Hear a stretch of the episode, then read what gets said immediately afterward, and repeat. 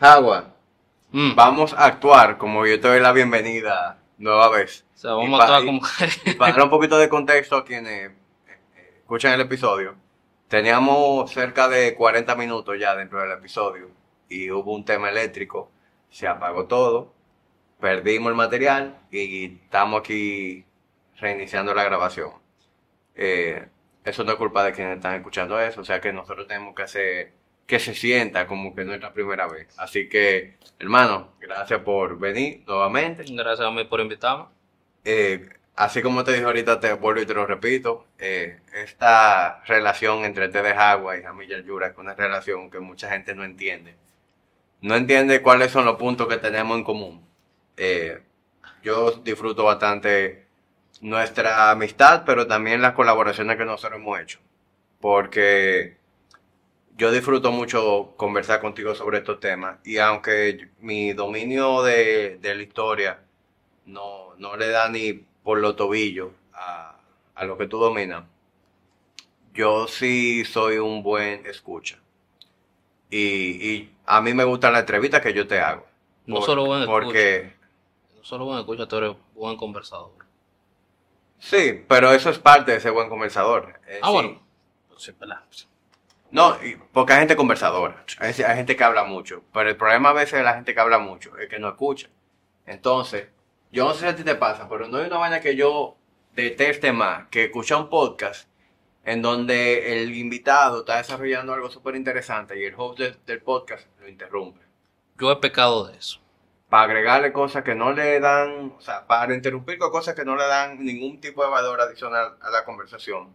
Y muchas veces incluso para romper el ritmo que llevaba el invitado desarrollando un tema. Ah, ok. Entonces no. Entonces, eso es algo como que yo tengo muy, estoy muy consciente de eso. Eh, trato cada vez de ser, de, de ir desarrollando más esa habilidad de entrevistar. Y, y yo creo que lo que yo puedo hacer bien cuando me siento a hablar contigo de historia es sacarte la información, saber llevarte al, a- a- al terreno, saber qué preguntas hacerte.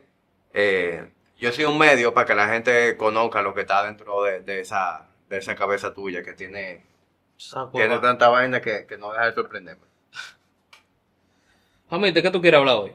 Oh, yo quiero hablar de todo lo que tiene que ver con la lucha de la independencia. Conmemorando que este episodio va a salir el lunes 26 de febrero. O sea, cae en la semana de la independencia. Creo que es un buen momento para nosotros visitar eso. Y va muy. Y, realmente lo que despertó mi interés en desarrollar el tema es las publicaciones que tú hiciste durante el mes de enero de Duarte. Entonces, tú eres un gran conocedor de la figura de Duarte y también de esos, como de, de todos esos detalles que no son de dominio popular, de la independencia, de todas las luchas que vinieron posterior al 27 de febrero. Así que vamos hoy a, a desarrollar eso. Eh, sí, esa es la idea. La idea Yo espero que tú no tengas ninguna prisa porque No. ya no este tengo- cigarro está por mitad, yo no, no descarto prender otro y... Yo tampoco descarto prender otro contigo. Realmente lo disfruto del cigarro. Y hoy es viernes, ¿qué más vamos a hacer? Después de esto tengo una reunión con, con la productora del con la productora de mi podcast.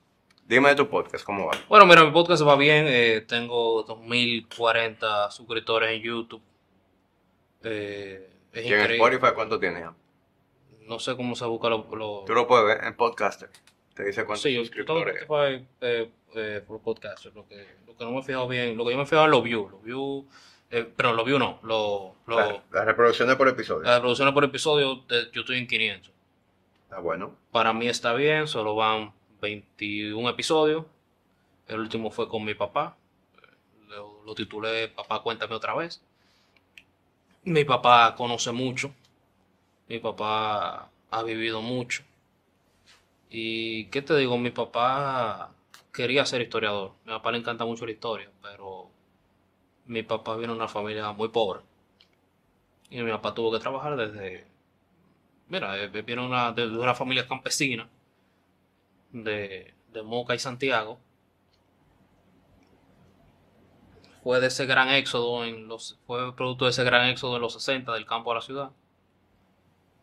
Y mi papá tuvo que trabajar desde los 13, 14 años. Y no paró hasta que se pensionó del Banco Central. ¿Y qué pasa? Mi papá sí quería ser historiador, mi papá le interesa la historia, pero mi papá tenía que chambear. Mi papá tenía que buscar el moro, mi papá no podía dedicarle todo el tiempo que él quería a, ese tipo de cosas. Y bueno, gracias a que él trabajó mucho, yo tengo el tiempo. No es que soy un vago, pero gracias a que él trabajó mucho, yo y el dinero que le invirtió en mi educación, eh, pues he podido cultivarme y se lo agradezco mucho a eso. Ojalá que él, que él escuche esto. Sí, seguro que lo va a escuchar. Él, él escucha toda la vaina donde yo. El tipo le brillan los ojos cuando, cuando ve a su hijo en radio y en vaina. Bueno, pues, don Julio, eh, aquí está su, su, su, eh, ahora me fue el término. Su, su primogénito. Aquí está, aquí está su, prime- su primogénito haciéndole justicia a su pasión. Agua. Eh, ¿Verdad? Eh, independencia, perdón. ¿Qué tú ibas a decir? No, no. Para que vayamos entrando en materia con la independencia. Claro que sí, tenemos que ver yo, antes. yo, yo, exacto. Yo, yo quiero que empecemos eh, por, por lo que da origen a la lucha independentista, que es la figura de Duarte. Vámonos más para atrás. Ok, más para atrás. El origen de nuestros problemas. El descuido de España y las devastaciones de Osorio. Mira, eh, las devastaciones de Osorio fue un, fue un hecho lamentable en la época colonial. Y es que pues, nosotros estábamos comerciando con quien nos daba la- con quien nos dé la gana. Nuestra naturaleza como ser humano es relacionarnos y comerciar e intercambiar con quien nos dé la gana sobre lo que nos dé la gana.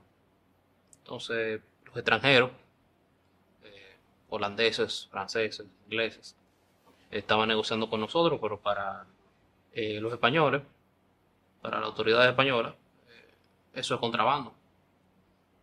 Hoy día yo no lo veo así, yo lo veo como comercio, simplemente.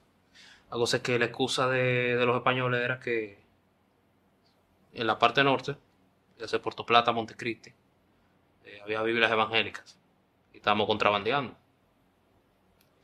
La cosa es que Osorio se le mandó a poner régimen ahí. Como que, mira, eh, vete a gobernar para allá. La cosa es que Osorio no quería gobernar en todos esos territorios porque quedaba muy lejos. Y el muy vago prefirió destruir todas esas ciudades. Esas ciudades. Destruyó cuatro ciudades principales, que fue La Yaguana, Vallajá, Montecristi y Puerto Plata. Y le destruyó el ganado y las casas a todas esas personas y los movió forzosamente a lo que hoy se conoce como Monte Plata y Vallaguana. Fue mezclar los nombres de la ciudad destruida. ¿En qué siglo fue eso? 1606, pero 1605.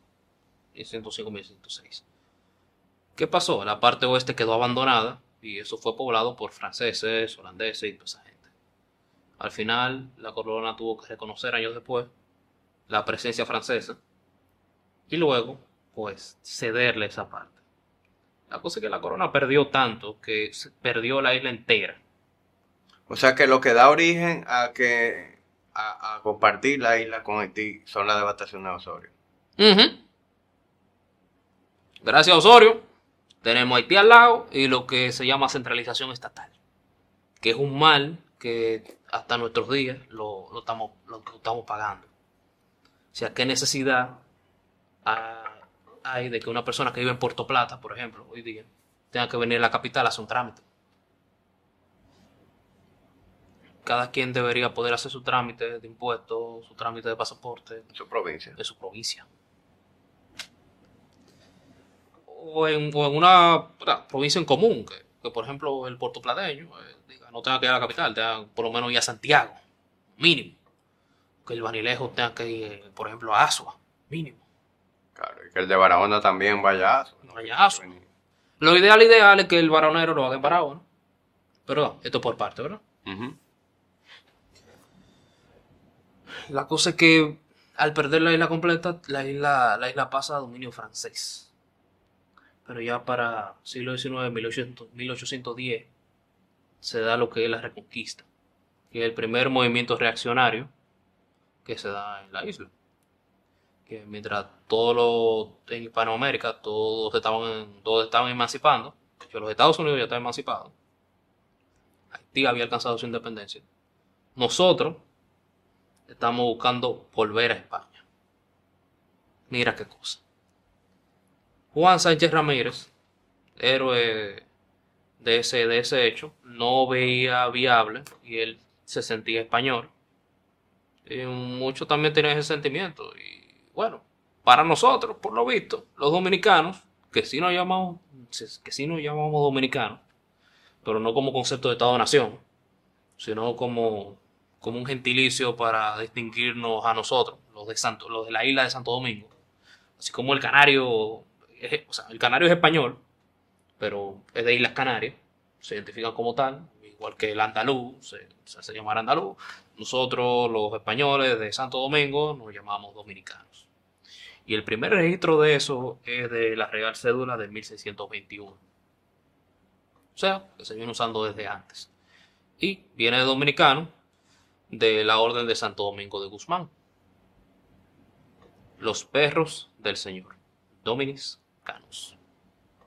Si tú ves toda la foto de Santo Domingo de Guzmán, el santo, eh, hay un perrito con una antorcha. Y ese mismo perrito con la antorcha está en el logo de la Universidad Autónoma de Santo Domingo. UAS. Un perrito con una antorcha. Sí, un perrito con una antorcha en la boca.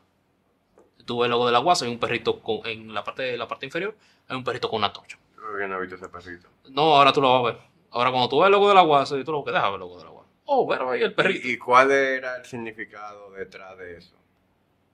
una especie de servidumbre. No, no soy, no soy muy diestro en teología. A pesar, a pesar de que no soy ateo, pero no soy muy diestro. Yo, yo creo que eso se le acabó al. Sí, yo creo que es, eh, Claro. Ayuda, ayúdate ahí. Gracias. Entonces podemos definirlo como una especie de servidumbre a Dios. Y eso, los perros del Señor. Lo, que te quiero dejar, eh, dejar dicho, Jamil, es que la cultura dominicana en nuestro gentilicio va desde mucho antes de que se concibiera esto como Estado-Nación. Bien, una vez dicho esto, eh, conseguimos la reconquista, volvemos a España y hay un periodo de unos 10 años que se llama España Boba. Que para mí, todo el tiempo que tuvo España aquí fue España Boba. Porque se habla de un, de, con la reconquista, de una especie de abandono hacia nosotros, pero ese abandono siempre, Siempre. tuvo, siempre tuvo. O sea, aquí no se producía mucho y la miseria era tal que aquí dependíamos del situado. El situado era un barco que llegaba anual con bienes. Y de hecho muchas personas comprometían como dinero. Y esto vale por tanto cuando llega el situado. Y tú podías canjearlo. A ese nivel de miseria era que estábamos. Y si el situado naufragaba, la matica, tiene que esperar a que llegue el otro. A veces llegaban, a Y, veces y- y eso se debe a, a que a medida que fueron colonizando otras tierras, vieron más potencial en otra tierra y le dieron banda. Sí, exactamente. Todo el mundo estaba eh, enfocado, los, los colonizadores, los españoles, estaban enfocados más en el virreinato de Nueva España y en el virreinato de Perú. Esto fue como un prototipo de, de lo que era colonización española. La gente no, algunos hispanistas les gusta que yo use el término colonización, porque, se, porque el mismo Juan Bosch dice que aquí no, no eh, España no tenía colonias, tenía provincias y todo lo que estábamos que era ciudadanos, éramos ciudadanos españoles. La cosa es que una cosa era lo que estaba en papel y otra cosa era lo que estaba pasando en, en, en los territorios en los territorios del Imperio Español.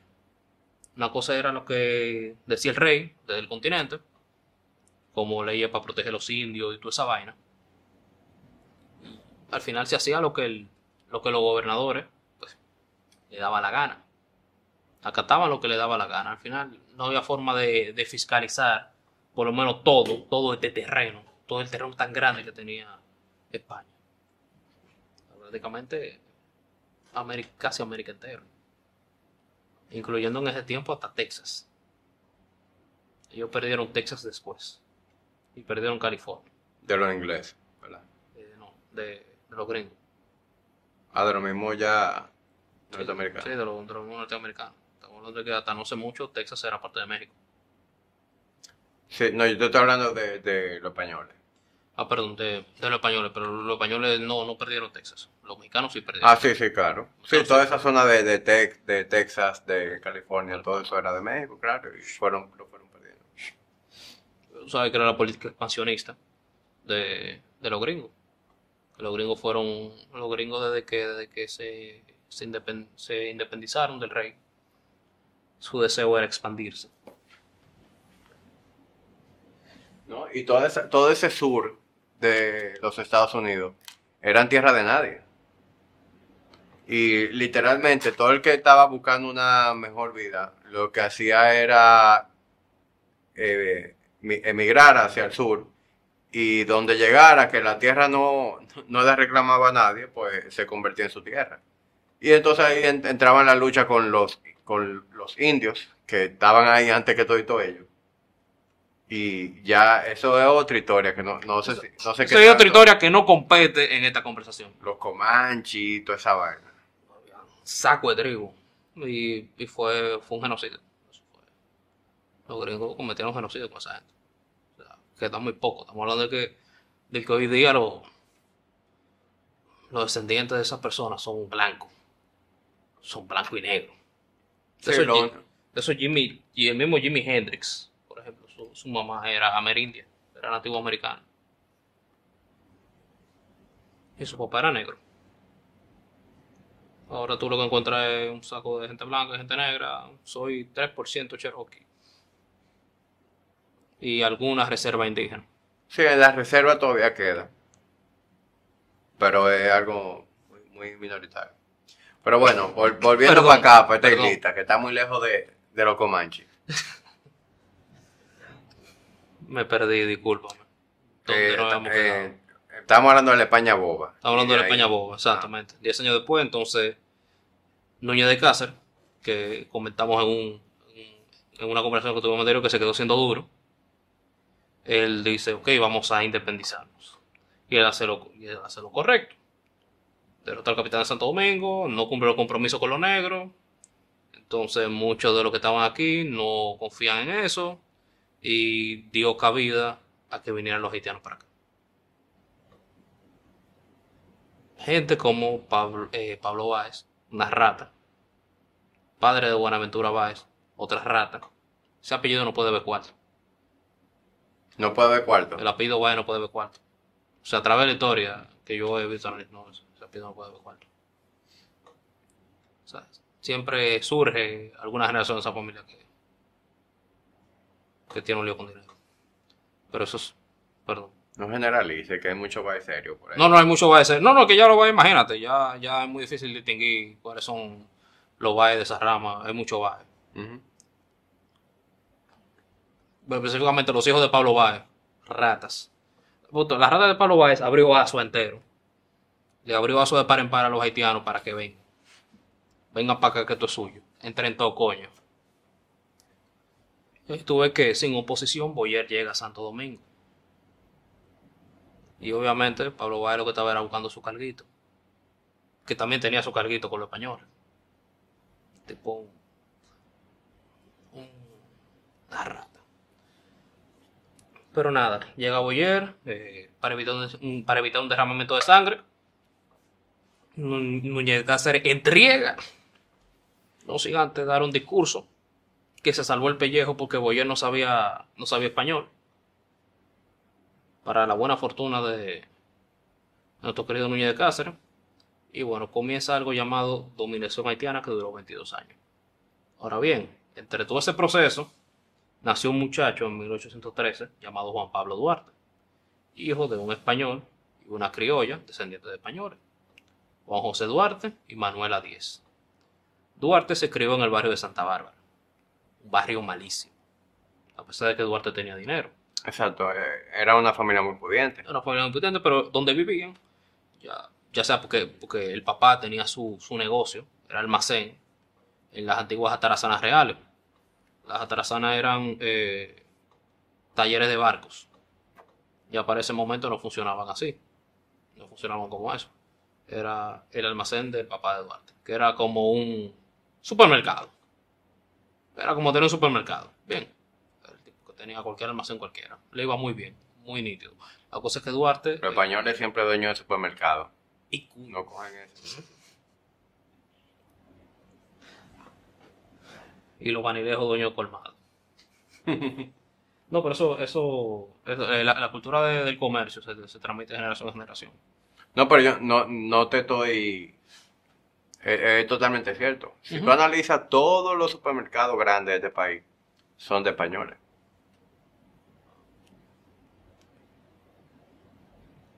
Será, yo podría investigar eso. ¿Será que tienen, Bueno, será que yo, será que tienen facilidades o conocen muy bien ese tipo de negocio? Así como los vanilejos conocen colmado.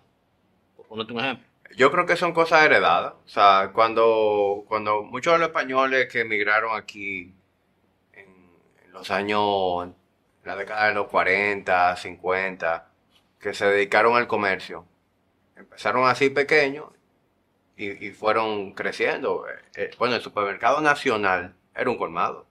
Cierto. Cierto. Yo soy una persona que valora mucho lo práctico y busco crear eficiencias en mi día a día. Por eso siempre he visto el valor de traer mis pedidos por Domex.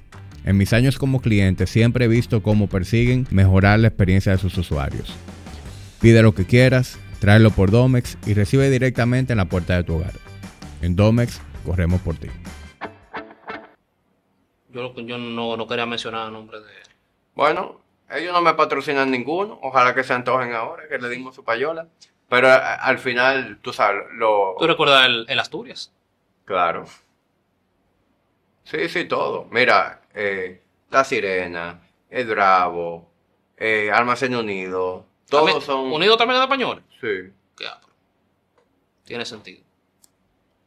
La cosa es que Juan José Duarte, por, por ya sea por porque era práctico para él, eh, ir a su negocio, ir a su casa, él tenía su casa en el mismo Santa Bárbara. La cosa es que no todas las casas de Santa Bárbara eran como la casa de los Duarte. Y es curioso, su, su, el vecino de los Duarte era Nicolás Ureña de Mendoza, padre de Salomé Ureña abuelo de Pedro Enrique Ureña. Eh, era, era muy buen abogado, es una, familia, es una familia muy culta y hasta nuestros días ha- has mantenido como esa persecución de la intelectualidad. Los Enrique Ureña, ni todos sus descendientes, mu- muchos no lo persiguen porque no es verdad que todos van a perseguir la intelectualidad, pero hoy día eh, he conocido varios descendientes de ellos y son lumbreras. La cosa es que Duarte se crió en Santa Bárbara, leía mucho, era un muchacho inquieto, era lo que podríamos llamar gift. Tenía, era muy, muy, muy precoz. La cosa es que cuando cumplió 13, 14 años comenzó a fijarse en la mujer de Santa Bárbara. Santa Bárbara era como un gran puticlub.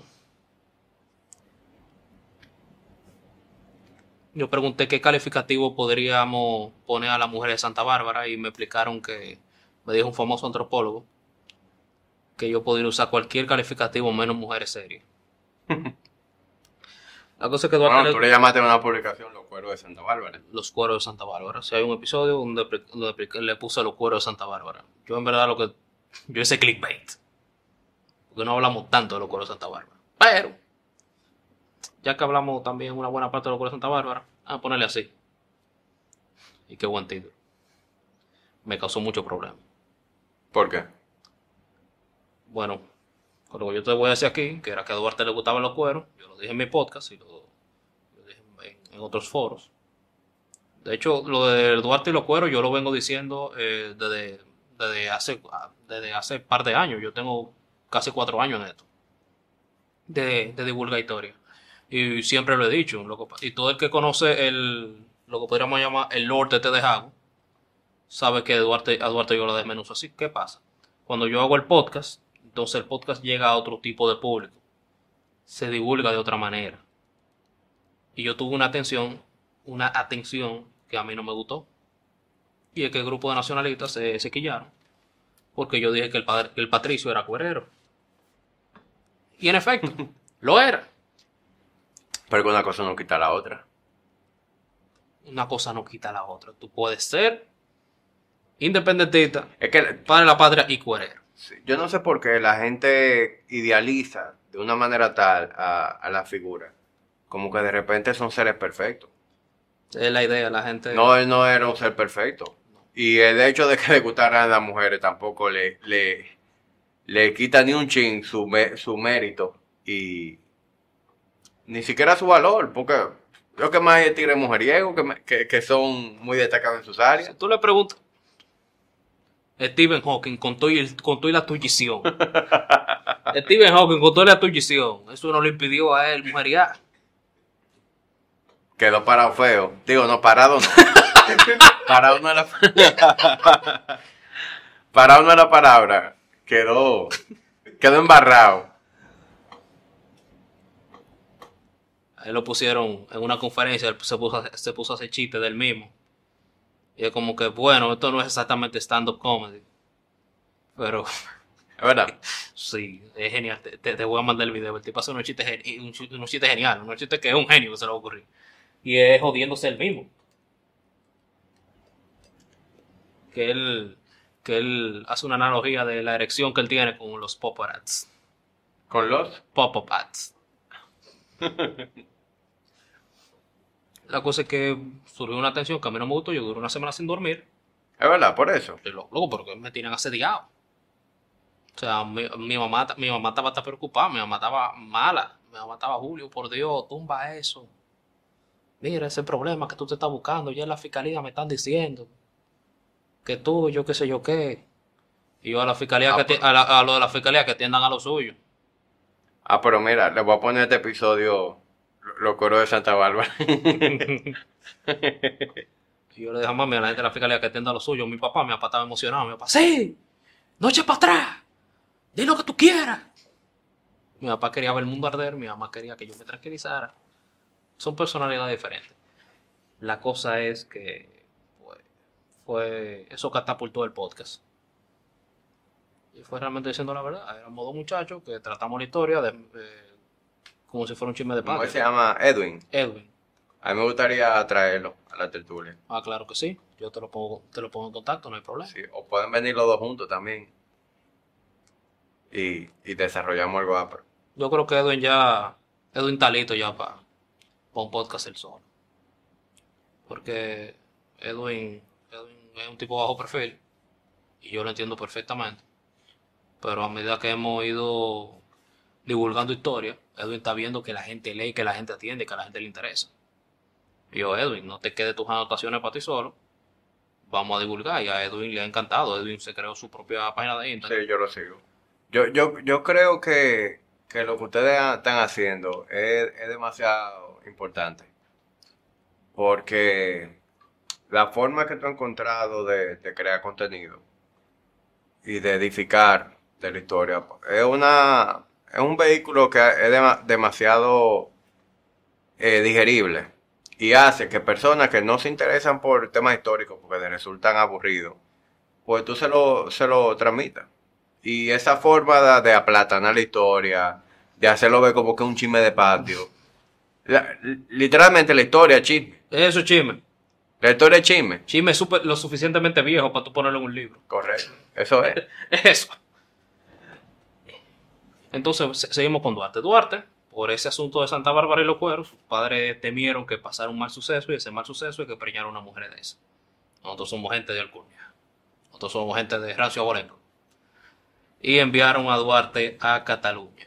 Y a su amigo Felipe María Ruiz, que eran el dúo de los cueritos, lo mandaron para el campo. La cosa es que el error de cálculo de su papá fue que él mandó a su hijo a Cataluña y ahí su hijo aprendió liberalismo clásico y vaina catalana, el nacionalismo catalán, y volvió aquí un revolucionario. Eh, vuelve 10 años después, saludos, saludos papi, sí, ya me calmé con las mujeres. Ahora yo quiero tumbar el gobierno. Punto. O sea, imagínate la, la poca tranquilidad que tuvo ese señor. Pero su papá también quería eso. Su papá también tenía el deseo independentista. Claro que sí. Bueno, y su hermano. O sea, era Sí, una sí. familia. Sea, una familia que, que estaba claro de lo que quería. Y más porque el gobierno haitiano, o sea, que fueron esos 22 años. Esos 22 años, eh, Haití nos hizo, eh, fue la primera vez que nosotros vimos impuestos sobre la renta. O sea, loco. No. Poco se dice de cómo se vivía en... ¿Cuál era el clima que vivían los dominicanos durante la, invasión? La cosa es que un idioma que nosotros no pasamos, cambiaron, Francia, tuvo Francia un tiempo aquí y Francia cambió hasta la arquitectura. Si tú te fijas en la zona colonial y tú ves fotos viejas, tú ves mucho ornamento en los edificios. Y la gente dice, pero ¿por qué lo cambiaron? Si antes estaba más bonito. Y es que la idea que lo que se hizo en la zona colonial fue una, reinte- eh, fue una reinterpretación para volver a como era en, en los tiempos de España. Los edificios españoles eh, de época colonial no tienen cornisa, no tienen esas cornisas ni esos balcones, ni esa tanta ornamentación. Eran edificios simples de techo alto. Y eso es lo que tú has visto en la, en la transformación de los edificios de la zona colonial. Reinterpretación. Volver a como se veía en España. La gente no entiende eso y dicen que están haciendo un disparate. Pues la gente, a veces la gente no sabe lo que se está hablando. A veces la gente en su ignorancia. No hay ningún problema con eso. Todos somos ignorantes en algún, en algún punto. Yo lo soy. No, no lo sé todo, pero busco informarme, por lo menos en las áreas que yo que yo estoy meti- que yo estoy metido en esto, que es la historia. Pero ya eso es arquitectura, ya eso podemos para otro momento. Se vivió un nuevo derecho, se aplicaron los códigos napoleónicos, que hasta no hace mucho nosotros lo teníamos. Nosotros fuimos cambiando el derecho francés, lo cambiamos, que el derecho francés tiene fuera de nosotros como 30 años. Duramos todo el tiempo del mundo y el mismo Lili lo que hacía era que traducía del francés al español eh, las leyes. ¿Cuál es la mayor diferencia en, en ese derecho? Bueno, ese derecho era, era muy, muy tedioso y no estaba adaptado, por ejemplo, a nuestra realidad. Cada país debe tener como que su propio sistema hecho con la realidad de ese país. Por ejemplo, te voy a dar un ejemplo. Una audiencia en derecho francés hace mucho. Estaba el juez, tú, yo. Si yo quería decirte algo a ti, yo tenía que decirle al juez lo que yo te quería decir. Pero tú estabas escuchando lo que yo te estaba diciendo. El juez tenía que repetir lo que yo le dije, pero dirigiéndote a ti. Una vaina horrible.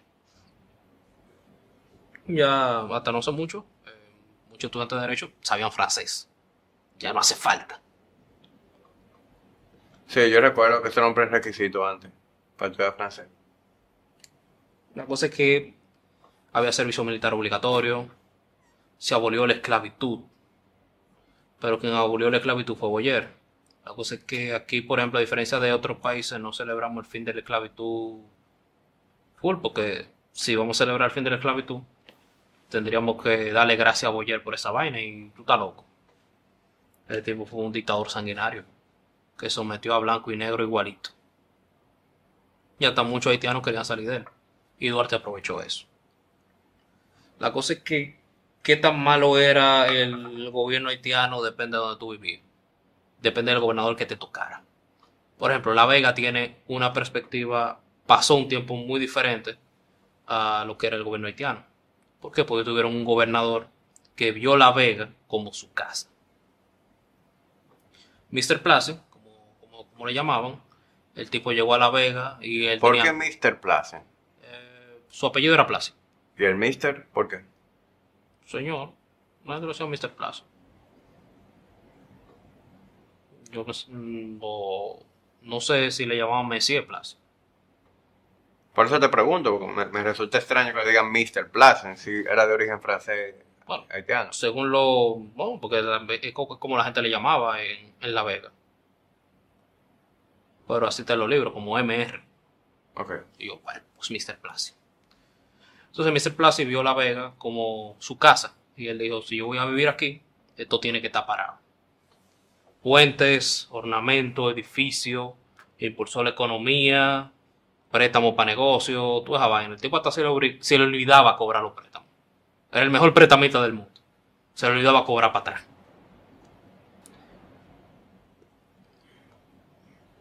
Y en el folclore dominicano se ve por un castigo que él le dio a una persona por robarse una gallina, de que viene roba la gallina en otro carnaval. O por un castigo de Mr. Plasi, que puso una persona emplumada a dar vuelta por el pueblo entero por robarse una gallina.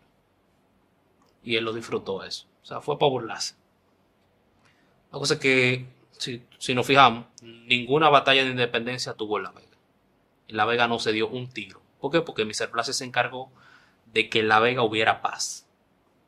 Aún estaba en un proceso turbio, independentista y toda esa vaina. Ahora vamos donde nos compete, Santo Domingo. Duarte eh, era, era capitán del ejército, del ejército haitiano. ¿Por qué? Porque el servicio militar obligatorio. Duarte sabía pelear y toda esa vaina. Y Duarte se computó con unos haitianos para él para él derrocar al gobierno. Está de el, anillo. Sí. Duarte se computó con otros haitianos para él quitar eh, para él quitar el gobierno, ¿verdad? Porque era más fácil si tú si tú tenías ciertos aliados. Entonces Duarte se armó una balacera en la calle Isabel la Católica, lo que hoy se llama Isabel la Católica, y casi se llevan al general Carrier, era abuelo de Trujillo. El abuelo de Trujillo era haitiano. Irónicamente. Irónico, ¿no? Casi se lo llevan. Y tú te imaginas que, claro, los hijos de Carrier estaban grandes ya. Y lo que le pasara a Carrier en ese momento no iba a influir en, en, en la vida de Trujillo. O sea, ellos mataran o no a Carrier en ese momento, Trujillo iba a llegar. Pero ahora bien, o sea, a nosotros nos gusta, nos gusta pensar como un what if. ¿Y si hubiera matado a Carrier y, y no hubiéramos tenido a Trujillo? ¿Qué tú crees? Bueno, yo me, yo me voy a, a, a Back to the Future. ¿A qué ocurre cuando tú quieres cambiar cosas del pasado? El pasado es lo que le da origen al presente, en el que vivimos. O sea que tú viajas, hipotéticamente, si tú viajas al pasado y tú tocas cualquier hecho, ya probablemente tú y yo no estemos aquí sentados. Sí. Se crean paradojas, por ejemplo, eh, la paradoja del abuelo, ¿tú la conoces? No. La paradoja del abuelo es que un viajero del tiempo puede llegar a ser su propio abuelo para mantener su existencia.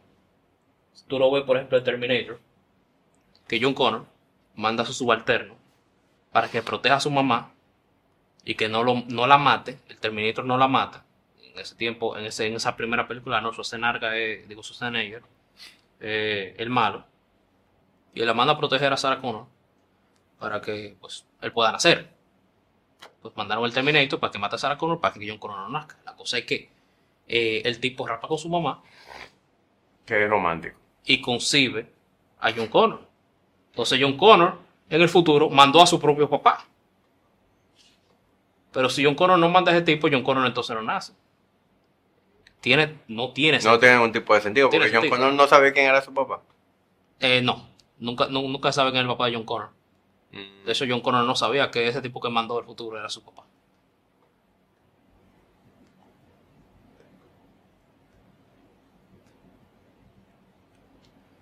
La En cosa es fin, que- la vol- cosa es que volvemos a la balacera en la... La, la- la- la vaina es que Duarte armó una balacera. Duarte peleando. Oye, Duarte peleando. Tenemos la concepción de que Duarte es un santo que no rompió un plato. Duarte dio saco de tiro. Estaba como John Wick ahí en la católica. Apuntándose todo el mundo.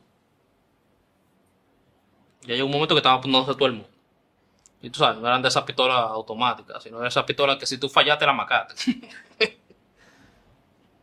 Y como se peleaba en la Primera Guerra Mundial. Una, una pelea pendejísima con él. a bayoneta, con bayoneta. Bueno, ya tiré el tiro. Esa, esa guerra fue, fue sumamente ineficiente en, en cuanto a esta tiradera, pero eso es otra cosa. La cosa es que Duarte se vuelve enemigo público después de eso, porque sus aliados haitianos sabían que era lo que él quería, y Duarte cae en el exilio. Su primer exilio, Curazao. No, pero espérate. Tú te, tú te estás volando algo en la cronología. Ah, perdón. La Trinitaria, papá. Ah, sí. Cuando Duarte llegó, Duarte se computó con sus amigos, a lo cual él ya había desde España, él mandaba libros y les enseñó esgrima. Y él formó la Trinitaria, que la Trinitaria era como un amo ahí. Entonces, tú invitabas a tres y esos tres tenían que invitar a tres más. Esto es, ¿quieres ser tu propio libertador? Esto no es un negocio multinivel, esto es libertad, Bacanería. bacanería. Entonces, yo uso la analogía de Amway para que la gente más o menos llegue a, a cómo era que se formaba eso. La cosa es que la Trinitaria tenía una rama que se llamaba la filantrópica. La filantrópica, que no era una tapadera, se encargaba de la propaganda, mandar el mensaje. Luego otro, otro, otra rama de la Trinitaria, que era lo mismo de la filantrópica y la Trinitaria, pero que eran actores. Hacían obras de teatro para ellos dar el mensaje. La cosa es que ellos no, no creaban obras de teatro, ya ellos ponían obras de teatro íntegras, no las cambiaban. Pasó un altercado en medio de una obra que la línea decía, me quiere llevar el diablo, cuando me piden pan, me lo piden en francés. Las autoridades se separaron esa frescura. Cuando chequean el libreto, la obra dice así.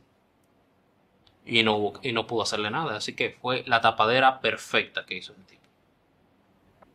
En todos mis proyectos hay constantes que me acompañan. Los hierros que nunca decepcionan, un equipo de personas que son excepcionales y una entidad aliada a mis ideas. Banco Popular, siempre a tu lado. Duarte hizo un proyecto independentista exitoso, perfecto. Tú y yo hablamos un episodio antes eh, sobre la masonería y que Duarte y que muchos de los, liber- los libertadores de América coincidían. Tenían la, eh, compartían eh, la masonería, que eran masones. Claro sí. Duarte era masón. Si tú te fijas en la, en la firma de Duarte y en la firma de todos los masones, tienen tres puntitos. Máximo Gómez lo tenía, Duarte lo tenía. Y sí, era normal que los emancipadores americanos, Un paréntesis. Y Balaguer era masón. no, estoy, no, no, no tengo esa información. Esa información y la historia de la masonería en República Dominicana te la puede dar eh, Omar, Ma- Omar Martínez. Omar Martínez es un masón dominicano que él tiene todo eso anotado, tiene toda la historia de la masonería en República Dominicana y el tipo es una lumbrera. Tuve la oportunidad de compartir eh, en radio con él y yo quedé impresionado. Tú deberías, ¿Tú crees que le interese venir aquí? claro que le interesa. Es otro que le interesa la divulgación y que la gente también aprenda sobre masonería, porque la gente tiene la masonería como que lo Illuminati, como que vaina comparativa. Sí, eh, eh, eso todo el mundo relaciona, pero es por, es por el secretismo. Ujú. Pero ese secretismo eh, es perfecto para los proyectos emancipadores. Son la eran la organización perfecta para tú tener un proyecto emancipador. Eran, eh, o sea, genial. Te invito, no, yo no quiero imponerte invitado. A mí no me gusta. No, pero me interesa porque yo, yo tengo mucha curiosidad de conocer más eh, sobre la masonería y también aprovechar y tocar como e- esas creencias populares alrededor de, de la masonería, Claro que sí. eh, desarrollar eso. Así que después tú me, me conectas ahí. Y sí, no, aquí esto no es un secreto. Duarte era masón. Y muchos de los de los que participaron en la independencia también lo eran. Luperón también lo era. Bueno, en este caso la restauración. Pero eso es otro tema. La cosa es que Duarte, eh, pues, en el exilio, habla con, con, con Sánchez para que venda su herencia en vida para comprar armas. Duarte vendió, Duarte estaba comprometido ya. Tenía su novia, era su prometida, se iban a casar. Y lo que hace Duarte, bueno, Duarte dice la patria primero, y ya la casa que él tenía asignado para irse con su mujer ahí, la vendió. Ya tú sabes cómo estaba la pobre Prudencia Lluveres, que y entonces, ¿Cómo se llamaba? Prudencia Lluveres, se quedó con el moño hecho la pobre. Estaba haciendo su cocote con ya su casa y su marido, y su marido en, en independencia, En tirar tiro. en tira tiro. Pero nada, él entendía que después de, de poder tener eh, la independencia, Iba Pues- a coronar esa vuelta. no solo iba a coronar esa vuelta, él tenía la intención de volver al negocio de su papá a trabajar para recuperar ese dinero. Porque Duarte era comerciante y sabía hacer. La gente tiene a Duarte como que era un literato. Era un tipo que no trabajaba. Duarte trabajaba, mi hermano. Duarte, Duarte, el único momento que él no trabajó fue meter tuvo en esa pelea de, de independencia. Pero después de ahí él trabajó toda su vida. Y es lo que he hablado también, que la gente romantiza la pobreza. Que prefieren decir que Duarte fue un mártir y que murió en la extrema pobreza, olvidado por su país. No, mi hermano. Duarte, me voy a adelantar un poco, pero Duarte después de su después del proceso de independencia, Duarte se fue a Venezuela, su destino final, y ahí se puso a trabajar. Él tenía una fábrica de velas a mediados del siglo XIX. ¿Qué tú crees? 10 diarios él vendía, obligado. Como mínimo, 10 diarios. Ah, y frente a una iglesia. O sea que él no murió en la miseria. No, no, o sea, sí, él murió pobre. Pero eso fue en la última etapa de su vida, que ya él estaba, la tuberculosis, la tuberculosis se lo estaba comiendo. Y él había gastado dinero para la restauración. Él vendió su casa en Venezuela para comprar armas y volver para la restauración. Él vendió esa casa como por 3 mil pesos en ese tiempo. Dime qué tipo pobre tiene una casa de 3 mil pesos. No. Él lo que sí fue un tipo que sacrificó todo, Sacrificó todo. todo por la independencia. Todo.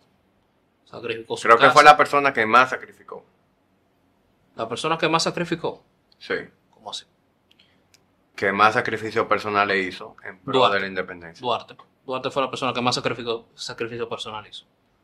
Duarte se volvió un muerto en vida, se volvió un paria en su, propio, en su propia tierra, con tal de ser libre.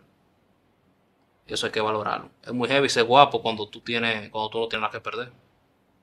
Sin embargo, Duarte Sí. tenía todo que perder y lo hizo. Y aquí deberíamos hablar de el padre de la patria, Aquí deberíamos hablar de él, padre de la patria. no de los padres. Bueno, eso es una opinión personal mía.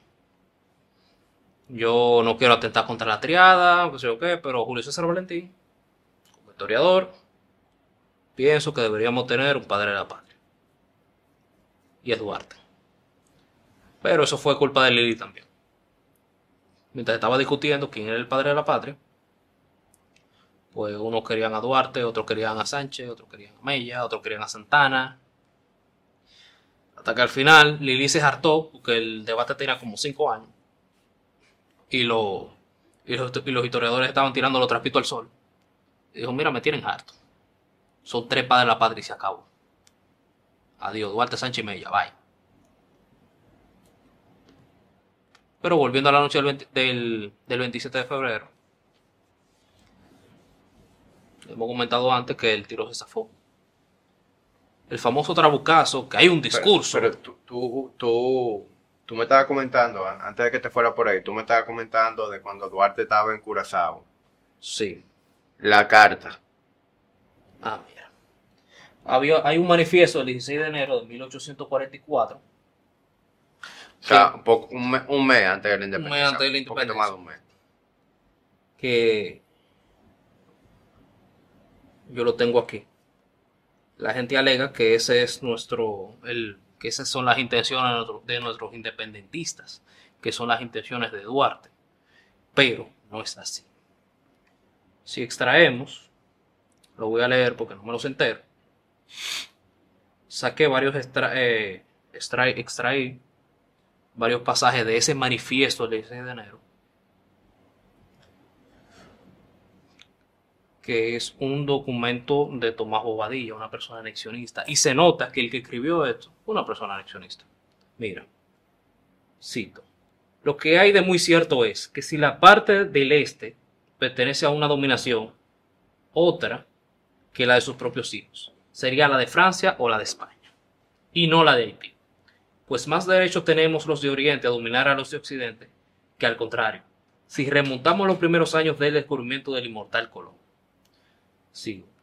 Así es que, considerando que las vejaciones y violencias cometidas en 22 años contra la parte antes española la han reducido a la mayor miseria y completarán su ruina, que el deber de su propia conservación y de su bienestar futuro la obligan a proveer a su seguridad por medios convenientes siendo de derecho.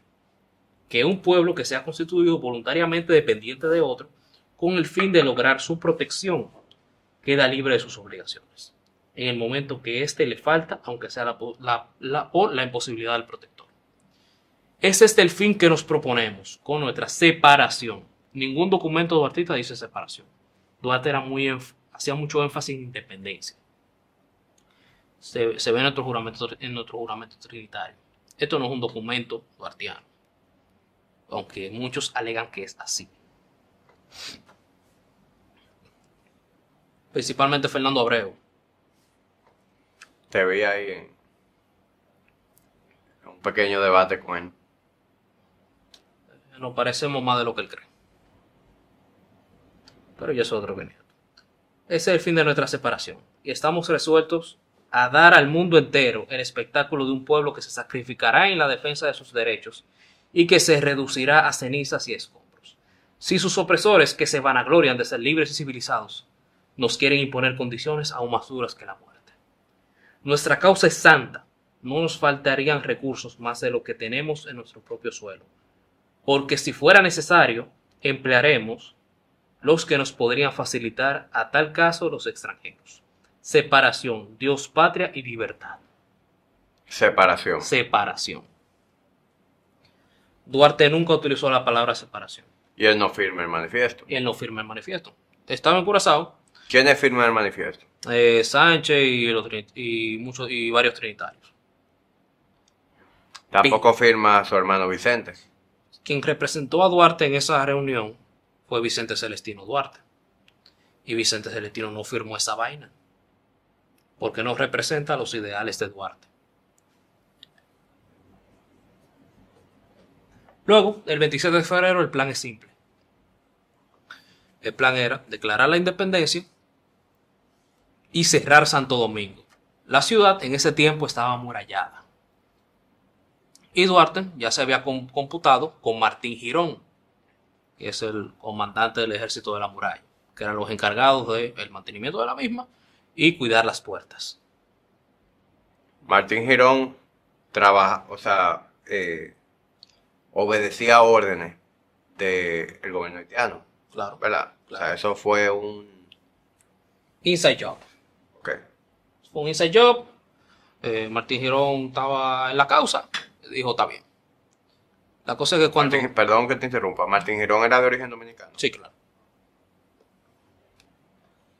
La cosa es que Martín, eh, cuando, cuando, cuando se declara la independencia, Duarte no está.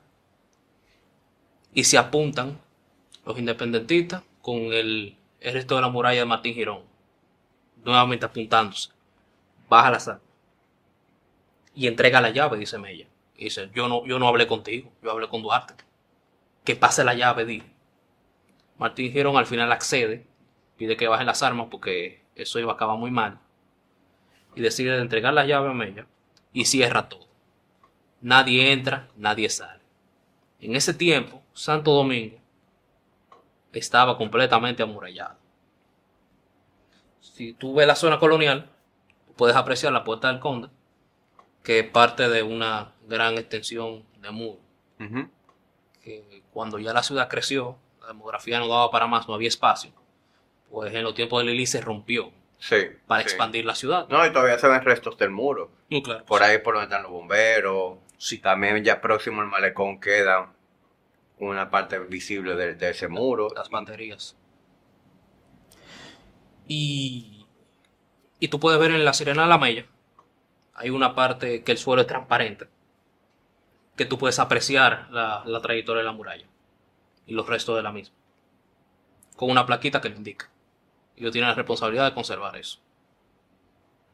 Y tú puedes ver en parte como San Lázaro, que mucha, mucho de la, de la verja de la casa de la gente son, son muralla picada, hasta el torso. La cosa es que en ese momento, bueno, nadie entra, nadie sale, para que las autoridades de afuera no se enteraran de lo que estaba pasando en Santo Domingo. Nadie se enteró hasta después de lo que pasó en Santo Domingo. La cosa es que todos los haitianos que estaban ahí se le cuidó su vida. Y a los, eh, empleados públicos haitianos, pues todo el que se quería ir. O sea, no hubo un conflicto bélico dentro de la muralla. No, eso hubo, hubo tiroteo. Eh, pero los civiles, me refiero, los civiles se les cuidó su vida. Y todo el que se quisiera quedar, pues felicidad, usted es dominicano, hombre. Usted se le va a cuidar su propiedad privada, su vida y su familia, todo bien. Usted es dominicano ahora. Todo el que no quiera irse, hay un barco. Y a los empleados públicos se le pagó su liquidación. Yo no hubiera hecho eso. Pero no, o sea, coge el barco que se lo estoy pagando y abulo. Claro. Porque si a esa persona iban por tierra, entonces se iban a, se iban a enterar y lo iban a matar. Era muy buena gente ellos. Sí, se nota ese romanticismo. Ese romanticismo, ese liberalismo y, y demás. Yo no hubiera hecho eso. Hay que pagar liquidación, no. Qué, qué bueno que tú me, me dices eso, porque en, en los libros de historia que, que nosotros vimos en el colegio, te pintan la, la independencia como un trabucazo y ya. Y colorín colorado, este cuento se ha acabado. Que el discurso de Mella, Mella nunca fue tan elocuente. Mella era un tipo impulsivo y cabeza caliente. Bueno, mira, ese tiro no iba. Y Sánchez llegó mucho después. El, el que no iba, el trabucazo. El Trabucazo no iba en ese momento. Sí, le, y le gritaron, muchacho, tiraste al traste de nuestros planes. No, simplemente aceleró la vaina y tuvo que meter mano en el momento ya. Duarte llega un mes después y no es que tenemos independencia full, sino que ahora tenemos 12, unos 12 o 14 años de guerra fuera de Santo Domingo y fuera de La Vega. De ahí tú tienes otro patriota destacado como Duverger, Antonio Duverger. Que es curioso Duverger, que era un tipo republicano. Tuvo un primo que también peleó en Francia, Henry Duverger, que él peleó contra los revolucionarios franceses a favor del rey y murió. Así que Duverger es hijo de franceses. Y Duverger mezclaba mucho la, no es, eh, que no era Spanglish, era como, era francés y español, él mezclaba francés y español y, hablaba así, le llamaban el bois. Y Duverger, bueno, casi toda la batalla que, se atribuye Santana la ganó Duverger. Y es tanto así que Santana en un momento abandona a para que Duverger muera y también los haitianos tomaran Asua. Y ahí salía, tú sabes, dos pájaros de un tiro. La cosa es que mientras Duverger estaba peleando en Asua, tratando de aguantar los refuerzos que no llegan, Duarte sale de Santo Domingo como con 2.000 hombres y Santana se devuelve a Baní como con 1.700 y se encuentra Duarte y Santana en Baní, específicamente en la localidad de Sabanagüey. Abajo de una mata duraron como una semana discutiendo sobre, sobre estrategia, como que hay que ayudar a Duverger y Santana no tenía intenciones de volver. Santana quería que Duverger se lo llevara el diablo. La cosa es que ahí se da lo que es la batalla del Memiso, que fue más bien un plan de contingencia. Así como Leónidas en las Termópilas, el acantilado de las Termópilas, él estuvo en el acantilado del Memiso. Es un acantilado, el meme. Sí, el Memiso es un acantilado. Y el ejército haitiano nada más, tenía- nada más podía cruzar por ahí. La cosa es que Duverger aguantó. Y al final Santana no, no cumplió su cometido. La cosa es que después, después del Memiso, como se replegaron las tropas, en las costas de Tortuguero estaba el, almirante Cambiaso, Juan Bautista Cambiaso, que era un mercader eh, de origen italiano pues se dio la primera batalla naval dominicana, la batalla de Tortuguero. Y ganamos. Mucho respeto a Juan Bautista Cambiaso y Abraham Cohen. Abraham. Cohen. Era un inglés de origen judío. Bueno, era un, inglés judío. Y su familia todavía, todavía está. Todavía está presente. Lo, lo que tuve apellido que apellido Cohen aquí. Como uno, el mismo apellido que uno, que unos directores de cine. Eh, Los hermanos Cohen. En Estados Unidos. Es así mismo. sus descendientes todavía tienen el apellido. Y están vivos y cuenta su historia. La familia Cambiaso también cuenta la historia de, Juan Bautista y tienen una fundación para mantener la memoria de Juan Bautista Cambiaso. Y muchos, eh, principalmente los, los- los de la Armada Dominicana, tienen a Juan Bautista Cambiaso como, como, su, como su patrón.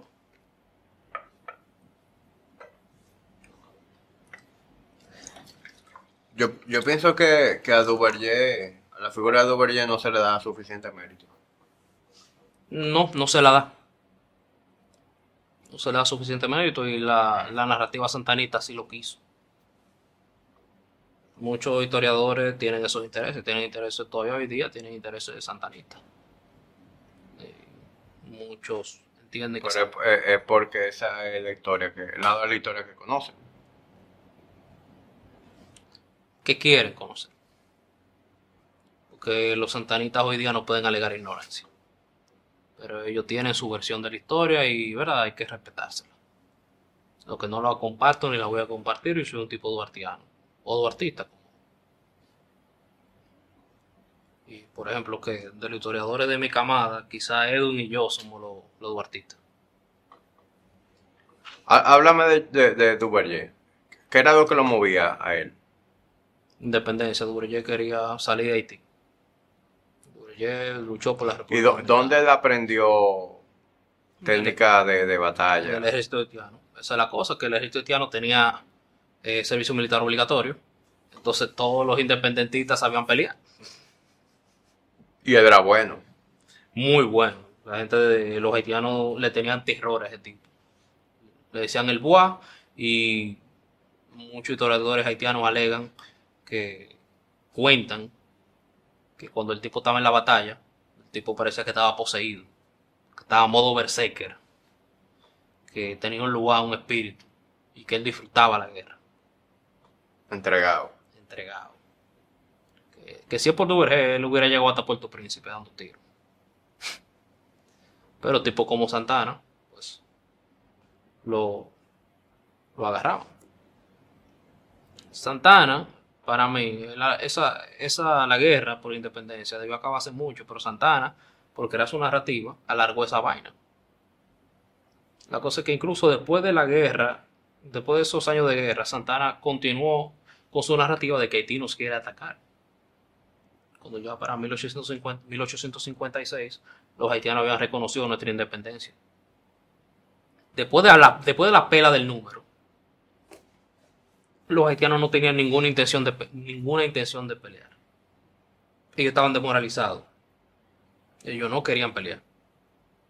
Y eso fue uno de los mayores, mayores puntos a tomar en cuenta, de que por qué un ejército tan numeroso como ese perdía con un puñado de gente, de, de 300 400 gente.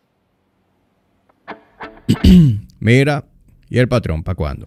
Si tú eres una persona que se toma su fitness muy en serio y tú quieres formar parte de una comunidad de personas que no tan solo están comprometidas con su estilo de vida, sino que desean tener acceso a un programa de entrenamiento semanal diseñado por mí, visualizar esa rutina en una aplicación y contar con videos tutoriales, disponer de guías de alimentación y estilo de vida, he creado una nueva suscripción justo para ti. De igual manera, si estás interesado en simplemente apoyar a la tertulia, encontrarás otras alternativas de menor compromiso. Patreon.com slash Hamid Yaryura. Un ejército que, un ejército que no quiere pelear, por más, por más armado que esté, organizado y, numeroso. La moral es muy importante, Jamie. Al momento de tú hacer lo que sea que tú hagas en tu vida, tú tienes que creer lo que tú estás haciendo. Yo creo en lo que hago cuando creo contenido. Tú crees en lo que haces cuando tú tienes tu negocio. Tú crees en tu negocio, tú crees en el fitness, tú crees en... ¿En qué más tú crees, Jamie? En la tertulia. Tú crees en la tertulia. y eso es lo que te motiva a hacer las cosas bien. O sea que esa narrativa Santana la utilizó para anexarnos a España. Nos anexó a España con la excusa de que tenemos que protegernos de Haití. Haití hace rato que había reconocido a la República Dominicana. Hace rato que Haití no tenía intenciones de... Al contrario, Haití la nueva autoridad de esa nueva generación de haitianos de esa época entendía que la, la existencia de la República Dominicana era importante para la existencia de Haití. Porque ellos entendían que una, la presencia de una potencia colonial ahí, al lado de ellos, amenaza la existencia, amenaza la supervivencia de Haití. Sí, su soberanía, porque ya era cuestión de tiempo a- a- a- Exactamente, si hay, si hay un imperio ahí al lado, es por nosotros que van, nosotros somos los siguientes. Por eso, en la restauración, Fabre Jeffard eh, ayudó a, a los restauradores. Y de hecho, Fabre Jeffard era la, era la, la calle, eh, perdón, era el nombre del de, era el antiguo nombre de la avenida Abraham Lincoln. Lincoln se llamaba Fabre Jeffard el presidente haitiano que nos ayudó. Entonces, en nuestros... ¿Por qué tan importante Duarte? Porque Duarte prefirió vivir su vida entera en el exilio que coger un cargo a Santana. Prefirió vivir como un paria, prefirió estar fuera de su casa, prefirió perder su negocio y la estabilidad de su familia y la del mismo que compartir con Santana y sus fines anexionistas. Estamos hablando del liberal más radical que tú puedes encontrar en la isla. No había un liberal como ese tipo. ¿Alguna duda, problema o dolor de cabeza que no te ha quedado claro aquí? Eh, no, dolor de cabeza no. Eh, sabemos que Santana nunca quiso saber de Duverger. Porque lo, Exactamente. le- le- Ah, cierto. lo opacaba. Eh, y no se pudo librar de él en, en- dándole su bandenazo. Pero eventualmente lo logró Desde el poder. del poder. Ahí entonces Santana eh, le, le arma un muñeco para hacerle un juicio a Antonio Duverger. Entonces, ¿quién fue el fiscal de Antonio Duverger? El acusador tremendo de Antonio Duverger fue Francisco de Rosario Sánchez, Un RPCM. un RPC. Chao. Todo, todo lo vamos a entender. Entonces, ese tipo, y en ese tiempo era santanista. Que el tipo brincaba de aquí para allá, de allá para acá. Y un día se levantaba santanista. Estamos hablando del tipo que le mató a una tía, mano. Y tú estás hablando genialidades de Santana. Es tanto así que tenemos una carta de Sánchez. Una carta de Sánchez. Donde él estaba alabando a Santana. El tipo le está haciendo un mameluco a Pedro Santana. loco. Nuestro traidor, el tipo que le mató a una tía y que vendió la patria. Y tengo aquel fragmento. Entonces, en, el, en este, este del libro Crítica Histórica de Leónidas García Lluveres, hijo de José Gabriel, José Gabriel García, padre de la historia dominicana, sus hijos también son historiadores. Decía Sánchez, sobre Santana, libertador presidente digno del puesto que ocupa, digno del amor y de la confianza que le dispensan los pueblos. Se prepara, no con esos grandes festines y estrépitos populares que se asemejan a los saturnales, sino se hace con exclusiones que amargan un gran número y engendran mezquinos, pero muchas veces con desgra- desagrados. Libertador presidente se prepara con un acto de sana política, humanitario y generoso. Este acto fue una amnistía, digna de introducción del gobierno, del elegido de la provincia por tantas veces para salvar la patria, del elegido de los pueblos por segunda vez para la presidencia de la República. Recibe el general Libertador, actual presidente de nuestros sinceros afectos hacia su persona, por la merced que, por la merced que nos ha dispensado nuestros fervientes votos por el buen acierto en todos sus actos y nuestras cordiales felicitaciones por su presencia en el mando. Lambonazo. La monazazazo.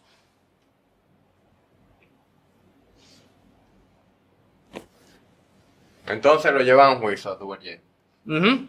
Feliz María del Monte hace una gran defensa. Y, ¿qué te digo? Feliz María, del Monte salva a Duvergé esa vez. Luego Santana dice, no voy a dejar cabos sueltos. Y le arma un segundo juicio a Duvergé. Donde sí consigue la condena. Y donde Duvergé, que se estaba jugando la vida, pues va al paredón. Duvergé pide que, que su hijo fue, que su hijo sea fusilado primero para que él no vea la muerte de su padre. Y las últimas palabras del general Antonio Duverger fue futre, valor. ¡Pum! Y le dan su tiro. Duverger cae en 1855. Y gracias a Dios no está en el olvido. Esa vaina la hemos visto tanto en la historia. eh, como personas que sacrifican tanto por, por su nación, eh, luego son traicionados de, de esa manera. Y es lo que hace también que mucha gente se convierta en, en cobarde. Porque no, no es todo el mundo que está dispuesto a hacer esa clase de sacrificio. Sobre todo viendo cuando es el, es el, El destino de, lo- de el- los el- serios. el desenlace. O sea, veamos de qué manera murió Juan Pablo Duarte, de qué manera mu- murió eh, Duverger. Eh, otras personas fueron fusiladas a sí mismos, considerados traidores, Pero eran los tigres más patriotas que tú puedes conocer. sin duda alguna.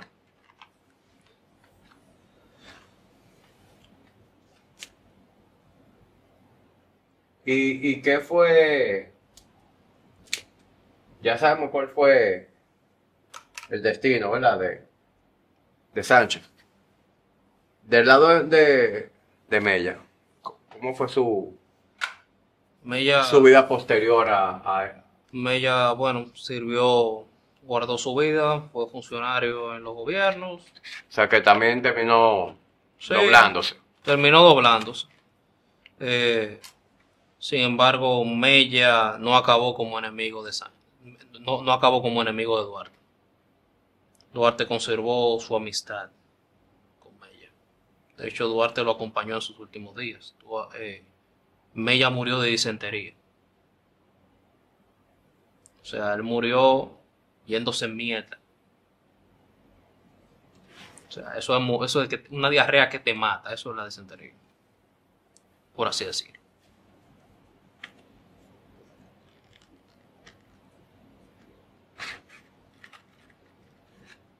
Sin embargo, eh, Sánchez muere fusilado por Santana. Pero los lampones no tienen buen final. ¿Por qué lo fusilan? Ah, porque Sánchez, Sánchez cae en desgracia con Santana, porque en ese tiempo era baecista, era de Buenaventura Baez en ese tiempo. Y Sánchez tiene intenciones de tumbar a Santana. Pero sabemos que los in- las intenciones de Sánchez no son independentistas. De hecho, las intenciones de Sánchez son hasta políticas.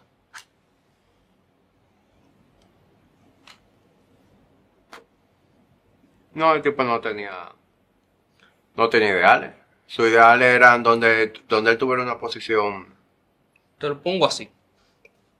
Si la anexión lo hubiera hecho eh, Buenaventura Báez, que también era pro España, Sánchez tuviera nítido ahí. Muere de viejo.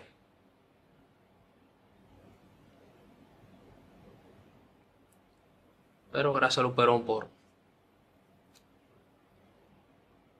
Luperón fue un bacano. Realmente. Ahora un poquito de Luperón. Bueno, mira, Luperón. Es verdad que Luperón se infló un poco, pero ¿Sí? se infló un poco con, con, el, con este caso de la restauración. Pero Luperón, imagínate, Luperón viene de, un- viene de un pueblo disidente. Si vamos a hablar de pueblo disidente, que, que son rebeldes, heavy, heavy, heavy, junto con Moca, es los puertoplateños. Puerto Plata siempre fue una vaina aparte. Y todavía hoy día es una vaina aparte. Esa gente vive en su propio mundo.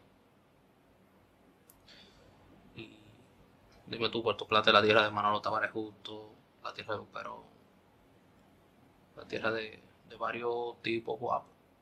O sea que yo, yo trabajé en el Museo de Gregorio Luperón. Mm, Sí. Pues yo en, por mucho tiempo estuve involucrado en el negocio de mi familia, en el área de la construcción. ok.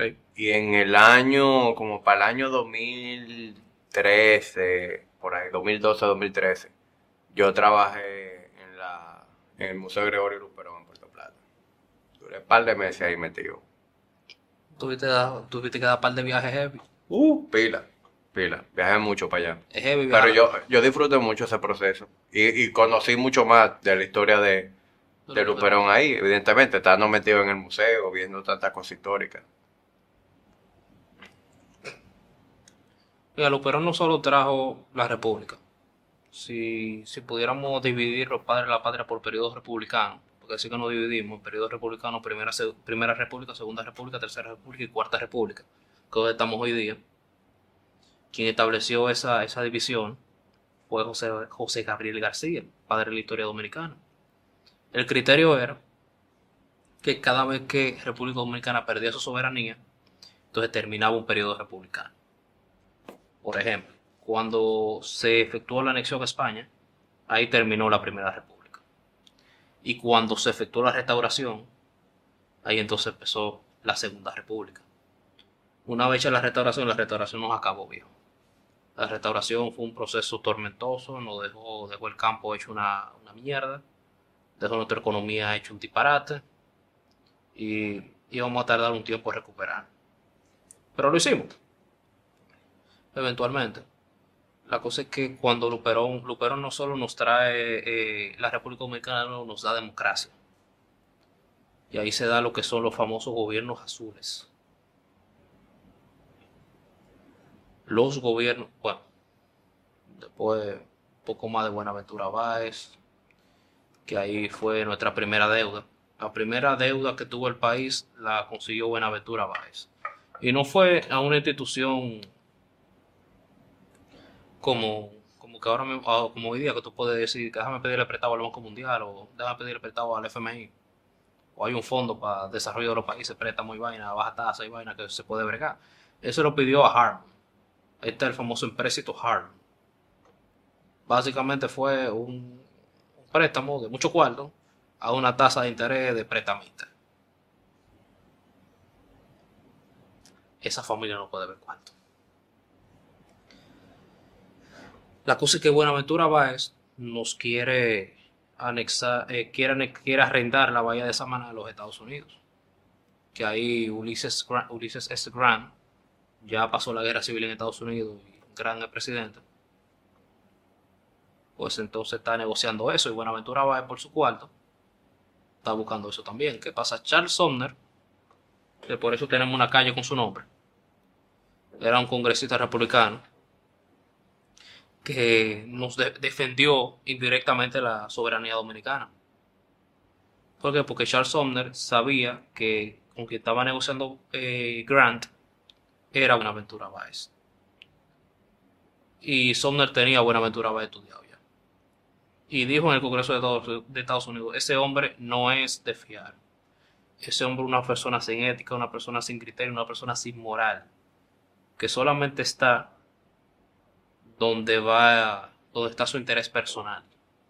Nosotros no debemos negociar con esa rata. Y Charles Sumner truncó el arrendamiento de la bahía de Samaná. Gracias a Charles Sumner no tenemos un Guantánamo. Por ponértelo. Bueno, Y tú dirás, ¿qué es lo que tanto negocio con Samaná? Bueno, Samaná es una posición estratégica. Es perfec- el lugar perfecto para tú tener una base.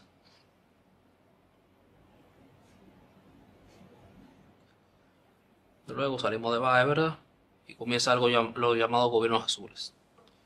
Los gobiernos azules fueron eh, los liberales clásicos.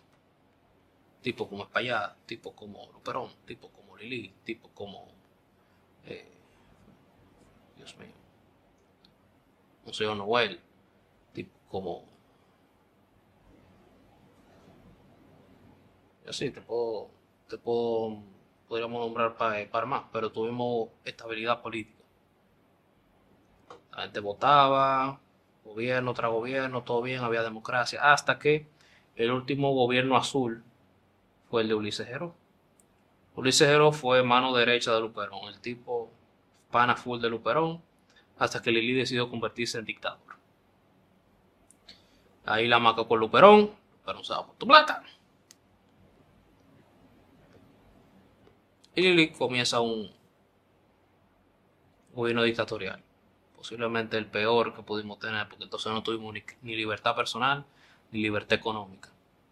Tuvimos un gobierno que nos endeudó hasta el tope y nos dejó casi en la ruina. ¿Por qué?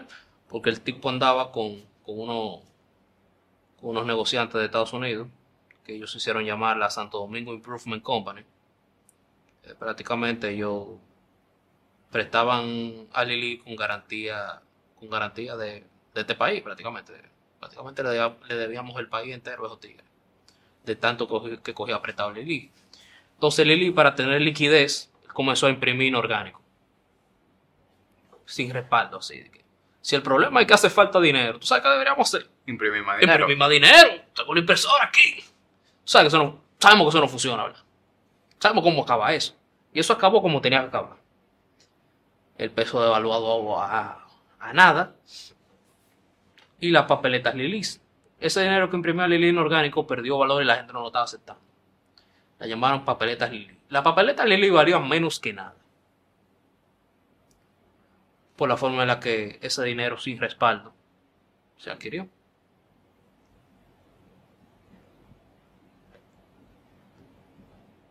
La cosa es que a Lili, un grupo de mocanos le da para abajo. En la casa de don Jacobo de Lara. Y entre ellos participó el hijo de Jacobo de Lara, Jacobito de Lara. Un muchacho joven que había vuelto de, Europa. Y participó en el asesinato de Lili. En el asesinato de Lili participaron el grupo de mocanos de Jacobo, Jacobito de Lara, don Jacobo de Lara, Mon Cáceres y Horacio Vázquez. Entre otros. Hay una historia también con Jacobito de Lara, que Jacobito de Lara eh, tenía una novia y la novia lo tenía dando aco. La cosa es que la novia, para darle celos, se puso a bailar con otro tipo. Y Jacobo, le- y que Jacobo, Jacobito de Lara la forró a tiro a la novia.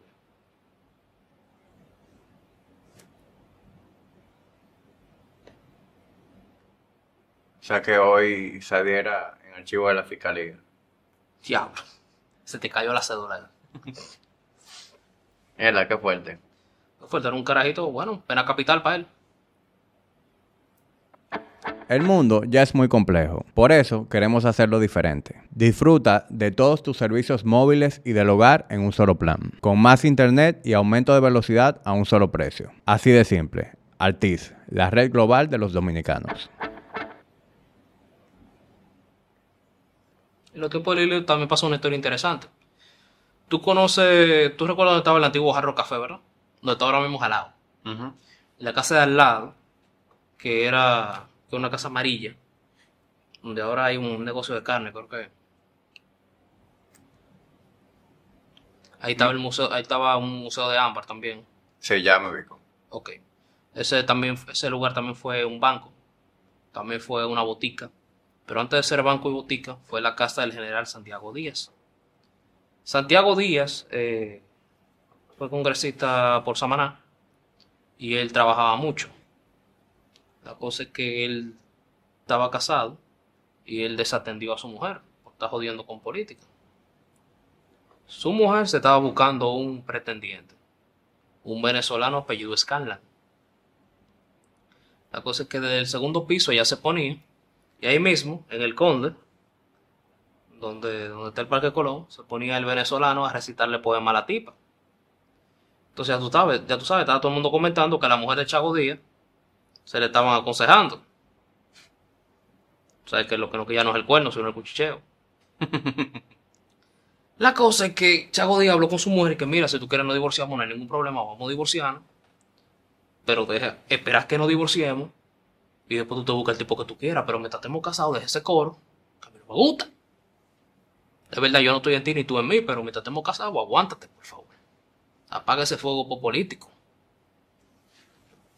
La cosa es que una, en una de, de esos encuentros, que iba a Scanlan a recitarle poema a la tipa desde la calle, solo que ese día, eh, en vez de salir la tipa, lo que salió fue Chago Díaz con un rifle y le dio dos tiros al tipo. Al venezolano. Tú ves que la historia es un chisme. Sí. Y pues estamos hablando de lío de falda, ¿eh? Entonces Chago Díaz era el principal rival de Lili Y estaba todo el mundo pidiendo clemencia por Chago Díaz. Y Lili dijo, no, la ley es la ley. Lili pudo perdonarlo, pero Lili dijo, no, espérate, este tipo me puede tumbar a mí. La ley es la ley. Y a él le toca pena capital. Fusilado. Y en ese entonces en ese tiempo el Zacateca del cementerio llamado Pío Yepes era un loco. Dijo, bueno, pues oigan lo que hay. Yo, cuando mataron a Chago Díaz en el paredón, entonces Pío el Zacateca dijo, bueno, pues oigan lo que voy a hacer. Yo voy a enterrar a los dos tipos juntos. Para cuando venga la tipa a llorar, lo llore a los dos y no tenga que caminar mucho. Y ahí está, Chago Díaz y Scarlan enterrados uno al lado de otro. En el cementerio de ahí de... de la independencia. Ese cementerio cuenta mucha historia. Pero eso sería para otro. Primero ese tour lo tengo que coger. Si ese lo tiene Edwin. Ese tour. Sí, Edwin lo, Ed- Edwin lo tiene anotado. Como un posible tour de ese cementerio. Yo dije, loco, pero eso hay que hacerlo. Ellos también estamos planificando un tour en la zona colonial. Con lo que conoce él y lo, y lo que conozco yo. Loco, pero invítenme a eso. A mí me gusta. Claro que sí, cuando lo, cuando lo, ya, cuando ya lo tengamos. Posiblemente a finales de este mes. Entonces, sí, fue la entonces vamos a hacerlo. Yo soy muy bueno con los edificios del Conde. Y con la historia que cuentan. Y Edwin es también muy bueno con los edificios del alrededor. Él y yo nos complementamos muy bien. ¿Puedo llevar a mi papá? Claro, seguro que a tu papá le va a gustar. Le va a encantar. Mira, que a mí me sigue un tal Alex Yura, ese, ese, Ese es mi primo. Ese es tu primo, ok. Claro, venido, él vino por aquí. eh, de hecho, hablamos de hacer un episodio contigo, porque a él le fascina la historia. Eh, de hecho, hicimos un episodio de Kennedy, únicamente de Kennedy. Wow, genial. Eh, porque él es un, un fanático de, de la historia de, de JFK. Hicimos un episodio de él. Sí, sí, sí, sí. Eh, pero lo que te voy a decir es que eh, mi papá, además de que le gusta mucho la historia, eh, creció ahí en, Ciudad Nueva. Entonces, él también conoce mucho la historia de, toda esa zona de ahí. ¿Sabes que, que la Puerta del Conde tiene una inscripción arriba? La Puerta del Conde quizá no se ve mucho ahora, pero tiene un grabado, en, creo que en bronce, que, dulce, que dice Dulce et decorum es pro patria mori. Que dice dulce y decoroso es morir por la patria. Esa frase fue muy popular en la Primera Guerra Mundial. Porque era una forma de... Ese era como el I want you de ese tiempo. Que llevaba a los jóvenes a, pues, que estaba bien morirse por la patria y vaina. Que estaba bien sacrificar tu vida por, por la guerra y ese tipo de cosas. Esa era la mentalidad de Primera Guerra Mundial.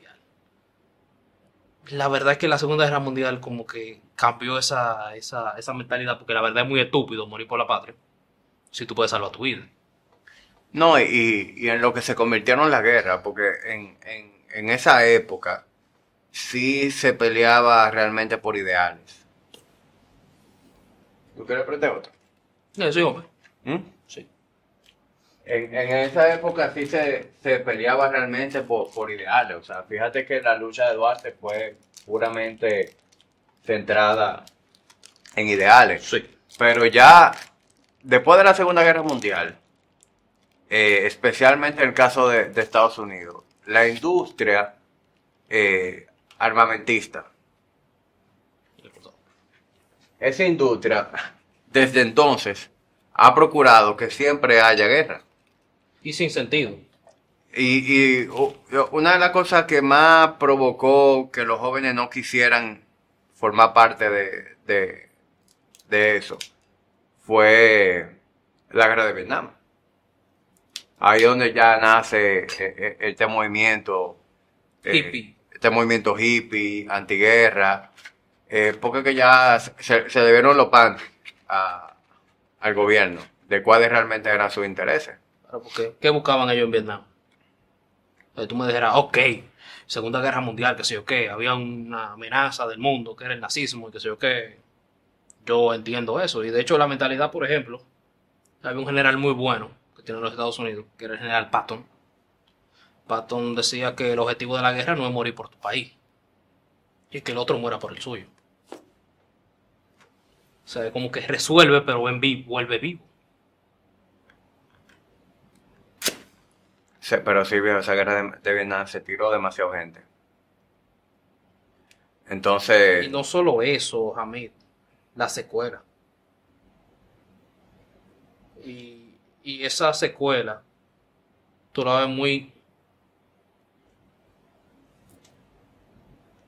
Tú la ves en la película Rambo. Que muchos de esos, de esos muchachos volvieron de Vietnam con PTSD.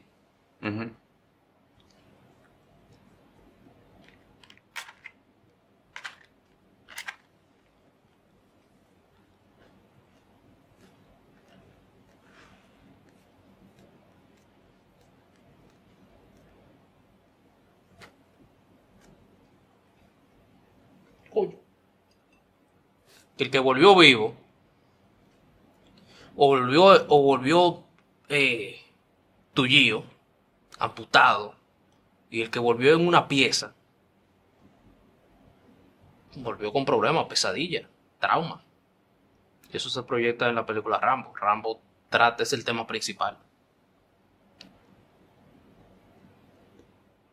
De cómo tú preparaste una máquina de matar pero que no se adapta a la sociedad. No es viable para él. Para muchas de esas personas estaban preparados para morir en batalla. No estaban listos para volver para su casa.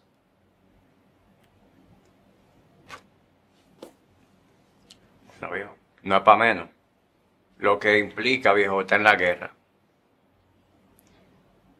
O sea, es es una experiencia, viejo, que la gente que logra volver y, y hacer una vida normal, eso veo yo lo admiro muchísimo, porque eso no es nada fácil. Mira, pasó y pas- se vio en Japón. Solo que en Japón lo vemos como, como cultura JDM. Si tú, si tú estás familiarizado con el JDM. En los carros sí. Sí, lo que- sí, exactamente. La cultura GDM es de posguerra. ¿Qué pasa? Esos soldados, o sea, el ejército, el ejército imperial eh, se deshizo. Entonces, ¿qué pasa? Muchos de esos soldados eh, les costó adaptarse y tenían que buscar una forma de mantenerse con la adrenalina. ¿Qué hicieron? Preparar carros, preparar motores para poder meterse a la montaña echar carrera para poder sentirse vivo. Y está la llamada cultura Bososoku. Que Muchos, muchos se volvieron gánteres eh, desaprensivos que se ponían a robar, a aterrorizar al otro. Pero también eh, saltó esa cultura de la carrera en las montañas, como Initial D, el drift y ese tipo de cosas. Eso viene de ahí. De esos soldados imperiales que no pudieron adaptarse. Y aquí vivimos esa posguerra. Después de abril 65, el dominicano no quiere saber de dos cosas. De guerra y de ciclón. Mira, vemos documentales como René Fortunato, que tiene la, la trinchera del honor. La trinchera del honor nos muestra eh, soldados valientes, línea de la revolución, Camaño y compañía. Pero no muestra lo que estaba viviendo eh, el ciudadano común. O sea, viví en abril 65, eh, nueve meses sin luz. Y tú salías a trabajar, buscaste el moro, como quieras, esquivando tiros. Y que en la mañana, tú sales a las 6 de la mañana y tú encuentras una gente con el mondongo afuera. Mano, No, y la miseria en la que quedamos después. sí, porque para colmo los gobiernos de Trumbirato eran súper corruptos y súper gastadores. O sea, quedamos bien feos. Y viene hoy 16 de febrero, eso se, grabó el 16 de febrero. El 16 de febrero se, se conmemora la muerte de, de Francisco Alberto Camaño de Ño. Por el desembarco, el desembarco en Playa Caracoles. Para mí el único momento bueno que tuvo Camaño fue abril 65. Porque antes de abril 65 y después de abril 65 no, no tengo lo que yo considero una persona para admirar. Lo admiro por los cojones.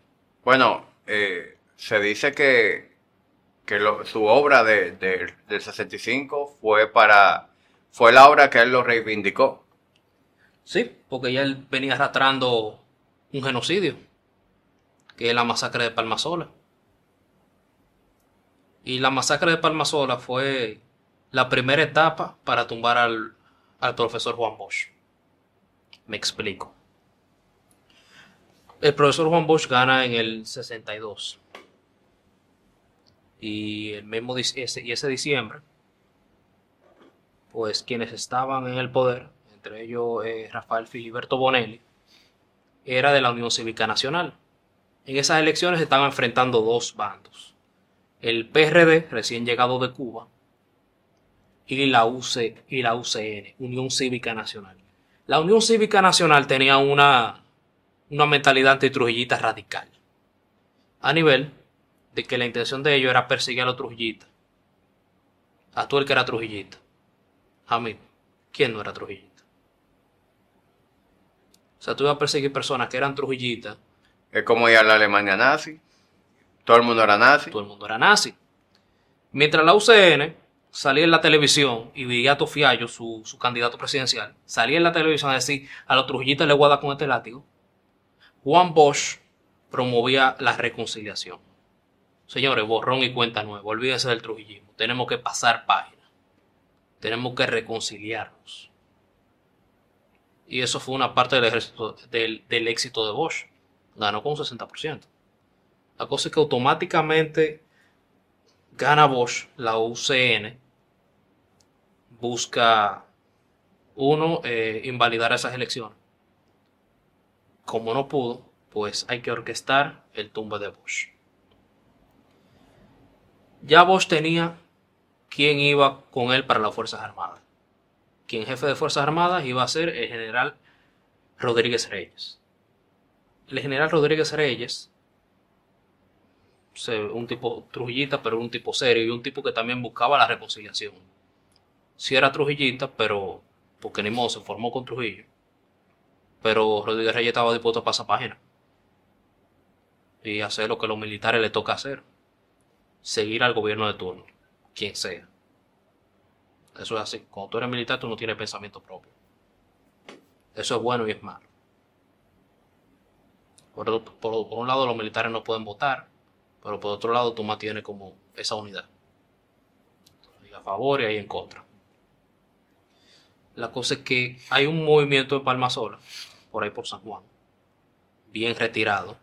Era un grupo de campesinos que tenía un movimiento a- mesiánico a Olivorio Mateo, a Palivorio, que tenía como 40 años muerto ya.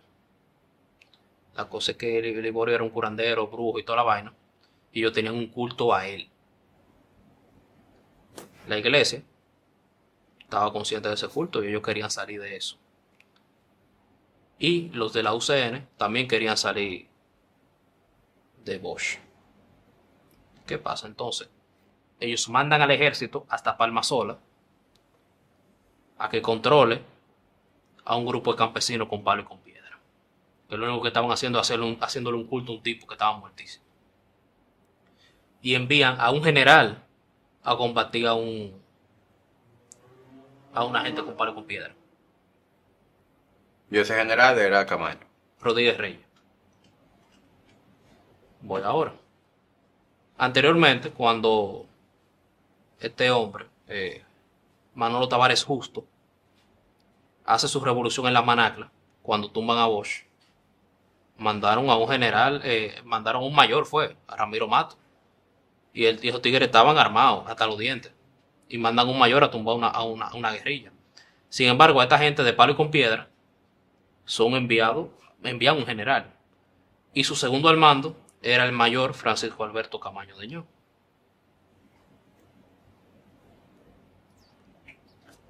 Como era de esperarse, Ro- Rodríguez Reyes muere en Palmasola.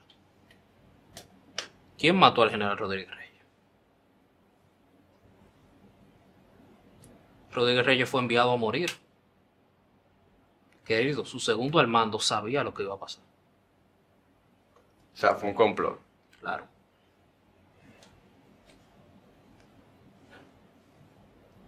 Tú vas a enviar un alto rango de, ese- de esa vaina a un, a un, a una, a una vaina tan simple como un grupo de campesinos con palo y con piedra, en un lugar retiradísimo. Digo, porque están haciendo un culto. Y hay testigos que de- de- del hecho Los descendientes, de Rodríguez Reyes. no, los descendientes de, de los líderes de Palma Sola alegan que ellos no mataron al general Rodríguez Reyes. Entonces, ¿quién mató al general Rodríguez Reyes? Tú me estás dando a creer que fue Camaño. No podemos decirlo. Pero recuerda que no, no podemos. Pero te lo dejo ahí. ¿Quién mató al general Rodríguez Reyes? Pero está bien, supongamos, quitándolo de, de lo del general Rodríguez Reyes, ahí pasó un genocidio. Murió mucha persona a mano del ejército, del ejército dominicano. Al otro día eso fue a recoger cadáveres de un grupo campesino que no estaban haciendo nada. ¿Y, y qué tú crees, hipotéticamente? El general Rodríguez Reyes fue traicionado, papá. No, no, eso me queda, me queda claro, eh, poniendo la pieza que tú me pones. Pero, ¿qué tú crees que hace que, que un Camaño se interese en, en jugar ese rol en, en la revolución? Eh, Bueno, él era amigo. sentimiento de culpa. No lo sé. Pero, por ejemplo, eh, buscando gloria, no te, no te lo puedo alegar, pero el ideólogo de la revolución fue el coronel Rafael Tomás Fernández Domínguez. Sí, que se enferma. No. Él, él, todo- él estaba afuera. Cuando vuelve, muere de una vez. Pero quien reclutó a todos esos oficiales de alto rango para devolverle al pueblo lo que los mismos militares le quitaron. Pero él murió de salud. No. A ¿De tiro, qué? a tiro. Él murió en la toma del palacio. Junto a, junto a Ilio Capozzi. Ilio Capozzi, te explico después. Sí, yo sé que es Ilio Capozzi, eh, un italiano que vino, estaba con los hombres ranas. Sí, lo, o sea, al tipo le di a la vida, full. Pero el tipo se cree, o sea, él era dominicano full, él era, él Sí. era italiano en su acta. Él se cogió la pelea para él. Porque él tenía, un, él tenía aquí un contrato para entrenar a los hombres rana. Un escuadrón élite de la, de la Armada Dominicana. Los hombres rana no eran poca cosa. O sea, un hombre rana equivalía a 20. O sea, una especie de super soldado, por así decirlo. Pero, y lo capó se dijo que un hombre no decide dónde nacer, pero decide dónde morir. Y él decidió morir aquí. Eh, La cosa es que él se apega al plan de Fernández Domínguez. Cuando Fernández Domínguez, bueno, muere, pues Camaño se vuelve el líder de la revolución, del bando constitucionalista de la revolución de abril. Hasta ahí Camaño se redime. Porque eso fue la revolución de abril. Un grupo de militares que dijo que fue lo que hicimos. O sea, tumbamos un gobierno constitucional por un triunvirato corrupto y gastador que nos está dejando en la ruina. Eso fue. ¿Qué hicimos? Y Fernández Domínguez tenía la intención de devolver la, la democracia. La cosa es que Fernando Domínguez no vivió para ver su, su proyecto materializarse.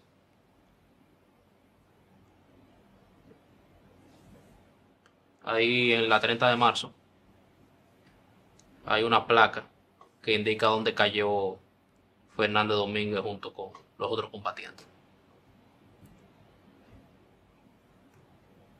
Hasta ahí estamos bien, ¿verdad? Con Camaño. Al final se firma la paz. Con todo y todo, Inver Barrera inicia la operación limpieza, donde ahí se da, busca tratar de acabar con todos los constitucionalistas que quedaban después de firmar la paz, y ahí se arma el tiroteo en el Hotel Matún, en Santiago. Y ahí muere lo que se llama, el quien llamó, a quien muchos llaman, muchos historiadores llaman el Titán de Abril, Juan María Lora Fernández. Juan María Lora Fernández era tan duro que fue el hombre fuerte en la batalla de Puente Duarte. Y Lora Fernández era tan duro que fue un tanque de guerra que lo tuvo que matar. un tanque de guerra que le dio al lado, plum, y, y- y se lo llevó. O sea, una vaina irreal. La cosa es que los rebeldes, los constitucionalistas, son desplegados para que se tranquilizaran, como que bueno, ya paramos la guerra. Y Camaño es enviado a Londres como agregado militar, como que, oye, tiene su trabajo, estamos aquí, ya no estamos en guerra. Gana Joaquín Balaguer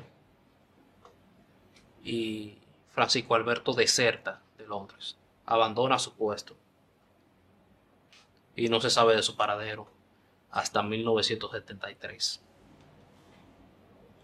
Ahí entonces llega Camaño con unos ocho hombres en un barco de matrícula extranjera, el Black Jack, a tumbar a Balaguer.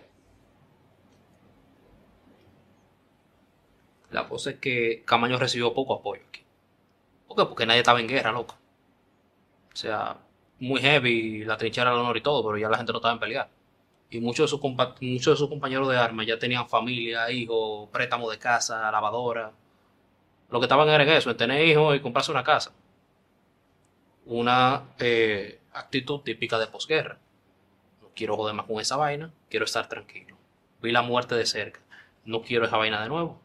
Y muchas de las personas aquí, aunque tenían un gobierno jodón y servirle a los gringos, los dominicanos no querían otra revolución. Camaño murió solo en Ocoa, capturado y fusilado. Sí. Eh, eh, Eso, donde están las pirámides. No estoy seguro de que hay. Creo que no, porque las pirámides simbolizan otra cosa, simbolizan como el centro de la isla. Yo no sé si, fue, si las pirámides se deben a eso, pero tengo entendido de que es en esa zona de Valle Nuevo, entre San José de Ocoa, Jarabacoa, en esa loma de ahí. Sí, Creo. creo, creo, que por el Porocoa, me parece que fue. Pero eh, cuando Camaño lo capturan, llaman al Águila Dorada, que era el presidente. Llaman, atención Águila Dorada, tenemos al Cuco Mayor. ¿Qué procede? Y el presidente dice, aquí no hay cárcel para un hombre como ese. El joven Bala, en aquel No, entonces. viejo bala. Era viejo Bala ya. 73. El 60 el- antes del 61 era joven bala. Del 66 al 78 es viejo bala. Y del, no- y del 86 al 96 es Balaguer ciego. Entonces viejo bala dijo que aquí no hay cárcel para un hombre como ese. ¿Qué procede? Nada. Milo Jiménez cogió su, cogió su pistola y le dijo, hijo de la gran puta. Y le dio su tiro. Jetour es una marca china de prestigio internacional, distribuida en la República Dominicana por Grupo Martí. Ha sido la marca de mayor crecimiento en años recientes, con exportación a más de 30 países.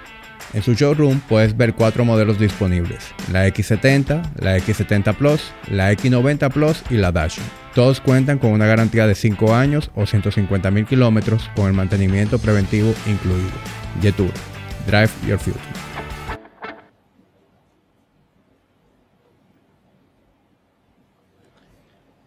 Y para muchos, Camaño muere como un traidor a la patria. Otros opinan lo contrario. Yo soy neutro en ese, en ese tema, pues la historia es como es. Pero Camaño comenzó mal y terminó mal. Si nos vamos a su trayectoria política, tiene más cosas malas que buenas. Y es como tú dices, el pueblo ya no estaba en eso.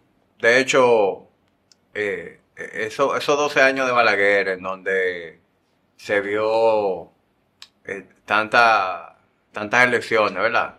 Irregulares. Eh, la gente en otra época se hubiera levantado en armas. Pero todo el mundo prefirió Aguantar. Chuparse ese cajuil hasta, hasta que lograran eh, un cambio, tú sabes, eh, a través de la democracia. Aparte de que muchos comunistas eh,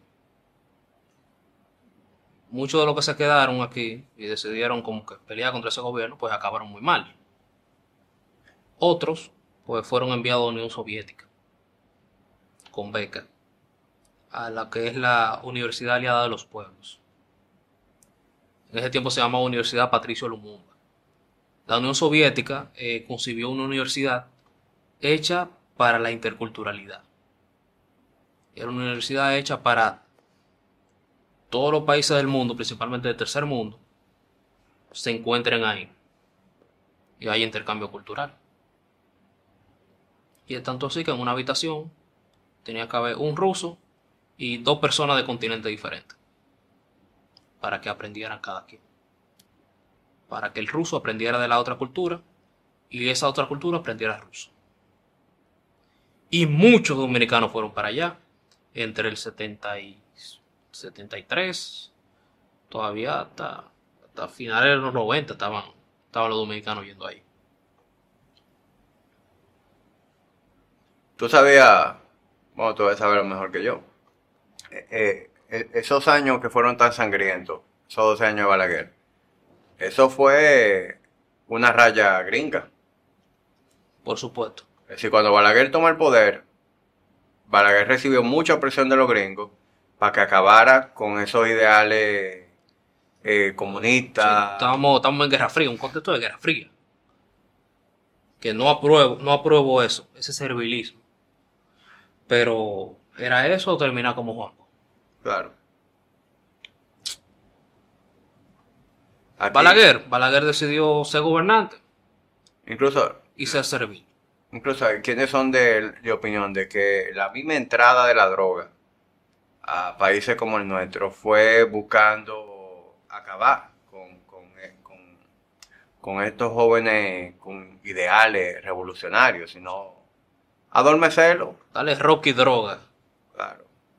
Son proyectos, o sea, eh, la, introducir droga a comunidades eh, ha sido una herramienta muy utilizada eh, por los gringos. Eh, Tú conoces eh, lo que llaman ya los projects. No conozco ese, ese término como Esas edificaciones, lo que llaman los Ah, ok, projects. lo- los proyectos sí, sí, claro, claro. Los projects fueron una especie de experimento social, Para darle vivienda a la persona de escasos recursos. pero también de meter la droga ahí. Oh, shit. Sí, porque yo sé que los proyectos son, ve, un nido, se, se volvieron eh, al poco tiempo un nido de rata. Y esos edificios tan grandotes eh, son eh, es otro mundo. Mucho, cada edificio en, en, en lo que llaman los proyectos son un mundo. Sí, y, y sabemos que de ahí, de ahí no salió mucho. Porque cuando tú, cuando tú eh, llenas una comunidad de, de, de droga y de antivalores, ya tú neutralizaste a, a todos esos posibles enemigos, porque sabes que los jóvenes son de naturaleza rebelde. Tienen su, unos ideales y tienen toda la energía del mundo, Ser ¿verdad? joven y no ser revolucionario es una contradicción hasta biológica, dijo uno por ahí. Entonces, ¿qué mejor manera de tú neutralizar a esos jóvenes que dándole para abajo a los que están haciendo mucha bulla y, y dándole ro- romo y droga a los demás? Mira, un grupo de jóvenes en Brasil, eh, comunistas, secuestraron al embajador gringo en Brasil. ¿Sabe qué pasó? Al final se resolvió el intercambio, pero a ese grupo los años posteriores le dieron para abajo uno por uno. Porque los gringos no iban a quedarse con eso. Lo mismo pasó aquí. Claro. De- Que lo vendaron. del Hotel Embajador eh, secuestraron al general Crowley, un general gringo. ¿Tú secuestraron? Tú eres loco. Lo secuestraron en intercambio con unos presos políticos y tener salvoconducto hasta México. La cosa es que a todos esos tipos que participaron en, que participaron en eso y a los que vincularon, entre ellos a mí Abel, no era para dejarlo vivo. Y, y tú sabes cómo fue que, lo, que dieron con ellos, ¿verdad?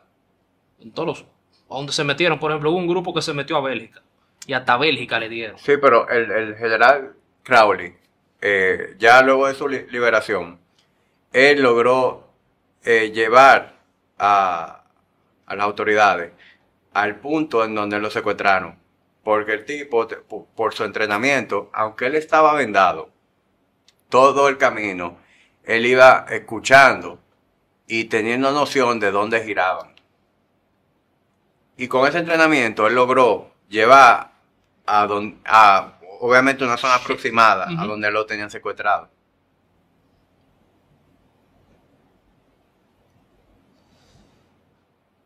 Otto Morales, adiós. Amin Abel, adiós. Maximiliano Gómez Moreno, adiós. Papá de Guido. Papá de Guido. Sí, pues, a ese tipo le envenenaron la casa. loco.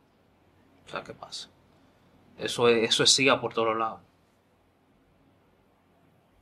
Lo mismo que pasó en Brasil, pasó aquí. De nuevo, servilismo de Balaguer. sí. Y que la CIA son unos desgraciados. Claro que sí.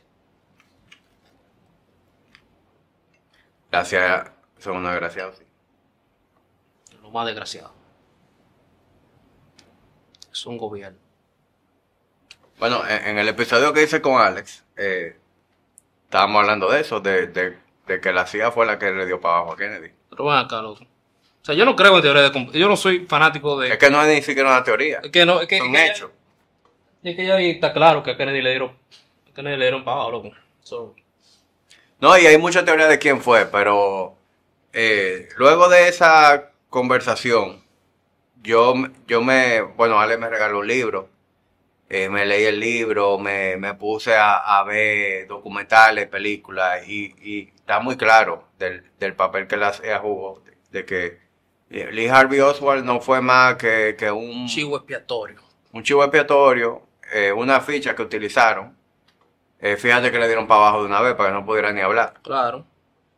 Eh, y, y de hecho, eh, footage del tiroteo y demás, pues muestra que, que no fue, Un solo. no fue, varios- no le pudo dieron haber, de varios no puntos. pudo haber sido obra de una sola persona. Y de hecho, los tiros vienen de lo que llaman el grassy knoll, es decir, la, la lomita esa de grama y la valla que estaba allá atrás. Pero bueno, no nos vamos en Kennedy ahora. Sí, no, muy bien. Pero sí, la, lo, lo, las CIA son unos. unos tremendos.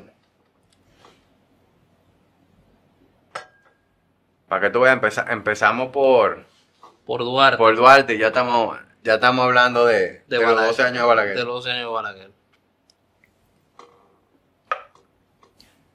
Realmente ese periodo, bueno, eh, eh, eh, todo ese, ese proceso desde la lucha de la independencia hasta que llega Trujillo al poder, fueron años de, de suma, de mucha inestabilidad y de tumbar gobierno. Aquí subía uno y lo tumbaban como que era, como que nena. O pasaba, o antes de que vinieran los gringos la primera vez, en el 16, esos 16 años de 1900 a 1916, tuvimos saco presidente que duraban hasta tres meses, viejo. O sea, la, ley era que te tumben, era una era de warlords, era caudillismo a toa. Era el caudillo de turno el que, el que quería ser presidente y tú eras presidente solamente tumbando al presidente. ¿Qué elecciones del DH? Súmale a eso que entonces no estábamos pagando nuestras deudas y de ahí íbamos al país como cinco veces. Estamos en la ruina. Y bueno, llegan los gringos a establecer su orden con el gran garrote. Sí, que realmente no, nosotros en paz y en democracia tenemos 40 años. no, un poco más. Estamos al 24, agua. 44 años. Tú estás contando a partir de, de- de qué gobierno. 78. O sea, tú ni siquiera estás contando lo. Tú, tú empiezas a contar a partir del gobierno de Guzmán. Sí. Sin embargo, hubo un, un temita también con Jorge Blanco, que fue la poblada de abril. del 84. Del 84. ¿Qué fue? Que Después de Semana Santa. después de Semana Santa se, venía cocinando un acuerdo con el Fondo Monetario Internacional para el gobierno dominicano cumplir sus compromisos. Y eso implicaba quitar muchos subsidios que había. Que fue el resultado. Él, él hizo ese acuerdo, ese, hizo ese amarre en Semana Santa. Él hizo ese amarre en Semana Santa.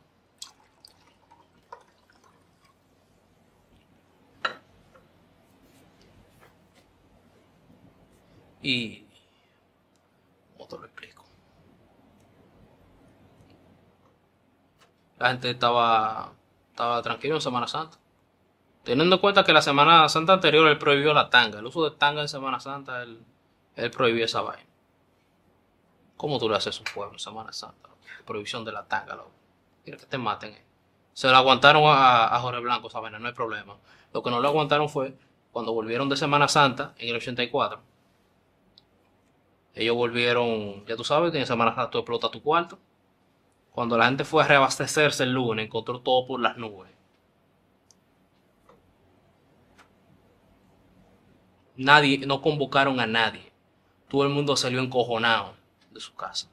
Todo el mundo salió encojonado del supermercado. Todo el mundo salió encojonado de su trabajo. A protestar por ese, por ese desproporcionalidad de los precios. Y ahí se da lo que es la poblada de abril. Después de par de días de protesta, José Francisco Peña Gómez va y se encuentra con Jorge Blanco y le dice, se va a dejar quitar el gobierno, compañero. Y desplegó al ejército. Dice mi papá que ese año fue la primera vez que él vio que mataron, cómo mataban a una persona. Él vio en carne propia como un oficial de- del ejército le dio un solo tiro a uno y lo dejó tieso en la calle.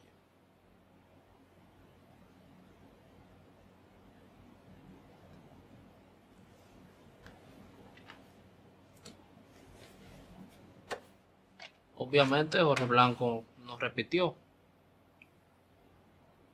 Y quien iba a su compañero en las elecciones del 86 fue Jacobo Masluta.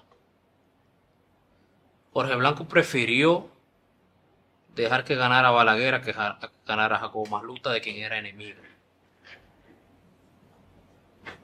Sin embargo, Balaguer es que lo mete preso. Y se ve en ese discurso del 86, cuando Balaguer dice, yo no tengo compromisos con nadie. Y otro que él dice que la peor de las lacras es la corrupción.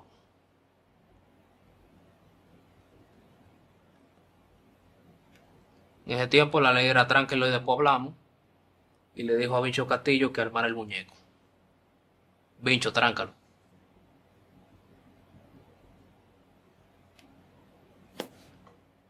Y, y hay quienes dicen que, que fue desproporcional esa medida. ¿Tú qué piensas? Es que fue un juicio político eso. Eso fue. Fue, fue un muñeco armado para él. El pueblo quería sangre y Balaguer decidió fuñar a Jorge Blanco. Mi, mi tío Carlos, en paz descanse, era fotógrafo eh, de prensa y él pudo captar a Jorge Blanco vestido de mujer escapándose. Iba a poner embajada. Creo que era para la embajada de Venezuela, sin hace. U otra embajada, no, no, no recuerdo ahora mismo.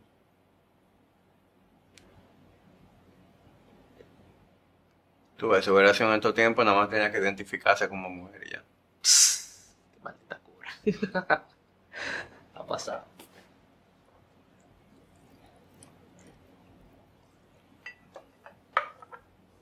Ya tú sabes, de- desde esa época está Vincho carpeteando. No, Vincho tiene rato carpeteando. Vincho era trujillita. Y de hecho, Vincho se metió. Yo no, yo no, no me gusta hablar mucho de, de Vincho. Porque muy amigo mío es Pelegrín Enrique Castillo. Que hasta ahora el, el Vincho más joven, hijo de Peregrín Castillo. Por eso como que yo no suelo hablar mucho de Vincho más que... Me gusta hablar del Vincho original, que fue el que fundó el bufete, que se llama, se llama ese mismo nombre, Pelegrín Castillo. Ahí se llama el bufete de abogado de los Vinchos. Y que Pelegrín Castillo fue el Vincho original. Que fue el último remanente de la educación de Eugenio María de Hostos. Era muy hostosiano y antitrujillista. Su hijo, bueno, salió trujillista. Que de hecho, eh, Marino Vinicio Castillo fue, fue un hijo póstumo. Él nació eh, después de que su papá murió. Pelegrín Castillo Agramonte muere en el exilio en Francia. Durante el trujillismo. Sí, señor.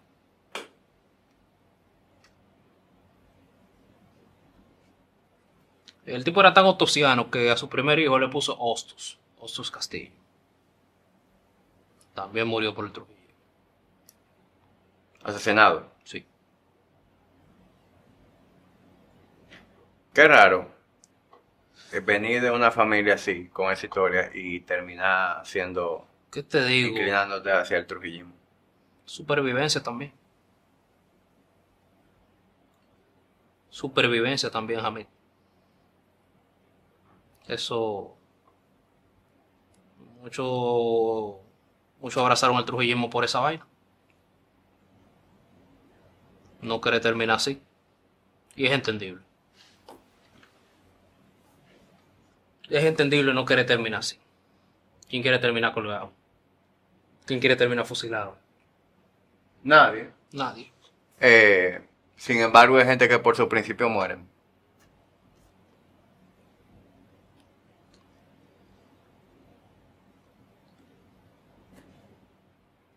No a todo el mundo yo puedo pedirle eso. No, no, no todo el mundo es Juan Pablo Duarte.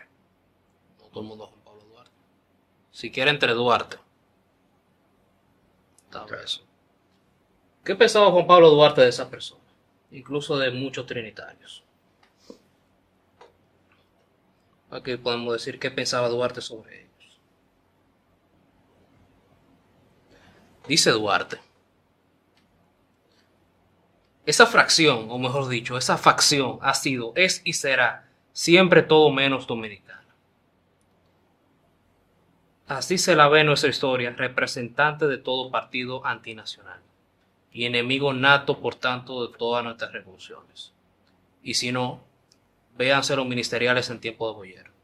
Y luego, rivieristas. Y aún no ha sido, y, y ahí no ha sido el 27 de febrero, cuando los vio proteccionistas franceses.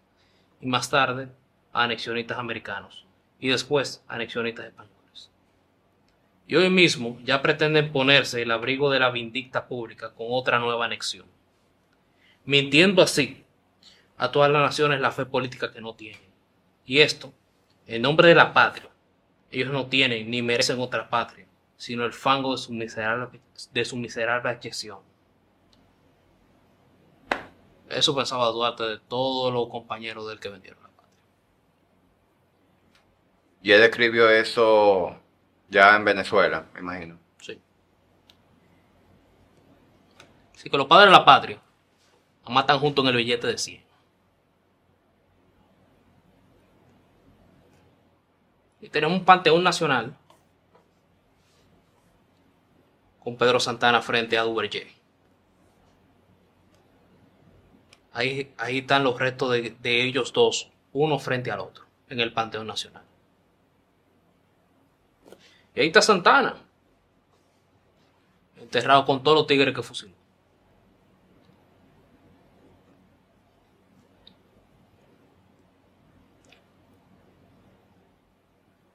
La teoría dominicana es muy interesante.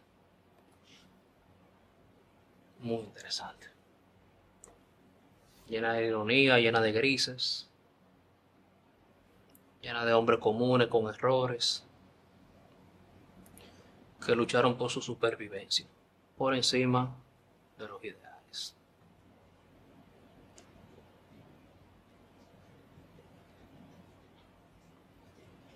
¿Quiere terminar aquí? Sí, yo, tú sabes que si por mí yo sigo hablando contigo y es muy probable que sigamos hablando porque no, no, nos queda un, buen rato del cigarro. Pero desde el punto de vista de episodio, creo que es bueno dejarlo hasta aquí porque tenemos ya, estamos por encima de las dos horas y temo, temo que llegamos a otro tema que nos lleve a la, a superar las tres horas. O sea que por hoy podemos dejarlo ahí, pero tú sabes que este es un espacio en donde yo pretendo, siempre que tú estés dispuesto a tenerte recurrentemente. Y el próximo tema lo voy a sembrar hoy. Dale. Desde que tú dices que empezó la democracia aquí en, en el 78, hemos tenido diferentes gobiernos. Bueno, no la paz. Bueno, no la democracia, la paz. Sí. La- es lo que llaman la Cuarta República. Del 66 estamos en la Cuarta República. En la Cuarta República eh, hemos tenido diferentes partidos de gobierno, pero todos son de una línea socialista, se puede decir. No, no estoy de acuerdo. No estoy de acuerdo, pero está bien. No hay ningún problema. Yo Bueno. estoy dispuesto a tocar ese tema contigo en otra ocasión. ¿no? Te- tú ves que va a salir algo de ahí. Va a salir algo de ahí. Vamos a tener una tertulia de, de dos horas más. Y, y yo invitaré a Fernando Abreu, pero no nos va a dejar hablar ninguno de los dos. No, mira, Fernando, Fernando es buen tipo y, y- y él, y él es muy inteligente. Mira, Y estoy, y estoy muy coincido con él en la mayoría de esos puntos. Pero no deja de ser cierto de que me lo imagino de que sentado aquí con nosotros tres y no nos va a dejar hablar ninguno de los dos. mira, Fernando, Eh, él Fer- tiene esa característica. Fernando yo lo, lo respeto. Lo- no estoy de acuerdo con muchos de sus métodos. Y, y mucha diferencia de criterio. En cuanto al liberalismo, yo soy un liberal igual que él. Pero, por lo menos, él está poniendo en la mesa el debate ideológico. Eh, se fue la luz, pero tenemos planta. Lo que te decía de, de Fernando es que yo genuinamente disfruto el, el- el contenido de, de Fernando y, y con gusto le abro el paso para que venga aquí de nuevo. Sí. Eh, te hago, te hice la broma de que si él tuviera aquí no nos dejará hablar ninguno de los dos porque eh, eso no una cosa no quita la otra. Espérate. Él tiene esa particularidad. A Fernando hay que darle la patilla, como que, loco, mira, espérate, aquí vamos a hablar calmado, fúmate un puro con nosotros, bébete algo. Yo creo que él funciona, en la tertulia él funciona mejor one on one. No me lo imagino en una conversación eh, grupal. Grupal. A menos que sea un debate, tú sabes. Sí, claro. Tú, ahora tú, ahora tú. Pero eso, eso no es, eso no es la tertulia. Agua, gracias por venir, bro. Gracias por invitarme. Eh, en la tertulia dura tenemos el ritual de el vino duro. Eh, así es como cerramos El cada vino. episodio. Y el vino duro de hoy es un vino de, de Arzuaga, la planta. Un vino español. Tanta funda que le dimos a los españoles, pues consumimos su vino. Eh, que lo disfrute, hermano. Yo sé que tú eres más de, Romillo, pero cuando te topes con una fémina en, en una cita romántica, yo creo que el vino pega más. Tanto que, tanto de los españoles, yo estudié en La Rioja. Ya, ya estoy terminando. Pero la pasé muy bien, viejo, de verdad. Yo disfruto mucho estas conversaciones y más con cigarro en. Tú sabes que me dieron, me dieron funda eh, en los comentarios. Le dieron fundadito. Porque el, el- el- primer episodio que hice en este espacio, fumando, fue con, con Don Ito Bichono. Mucha gente en los comentarios. Qué falta de respeto, fumando en una entrevista. ¿Dónde está escrito? Yo quiero saber dónde está escrito que no se puede fumar cigarro en una entrevista. No, y, sup- y su- y supongamos que, que si tú me dijeras que soy yo cigarrillo, sería como que más pasable decir que mira, que es. Sí, porque por lo menos el cigarrillo es un mal ejemplo, ¿verdad? De- pero- Es mucho más nocivo. Un cigarro es estético, es clásico, y hay toda una cultura detrás de eso. Claro. Hay, una, hay cultura dominicana. Y, y además, si algo tiene de DA, pero este tipo de plataforma es que yo hago lo que me dé mi gana. Entonces, el que no le guste ver dos gente disfrutando un cigarro y hablando, lo que tiene que cambiar el canal. ¿Qué ofertas sí hay? Pero nada, agua. Gracias por venir, Brocky. Hasta la próxima. Y gracias a ustedes por acompañarnos.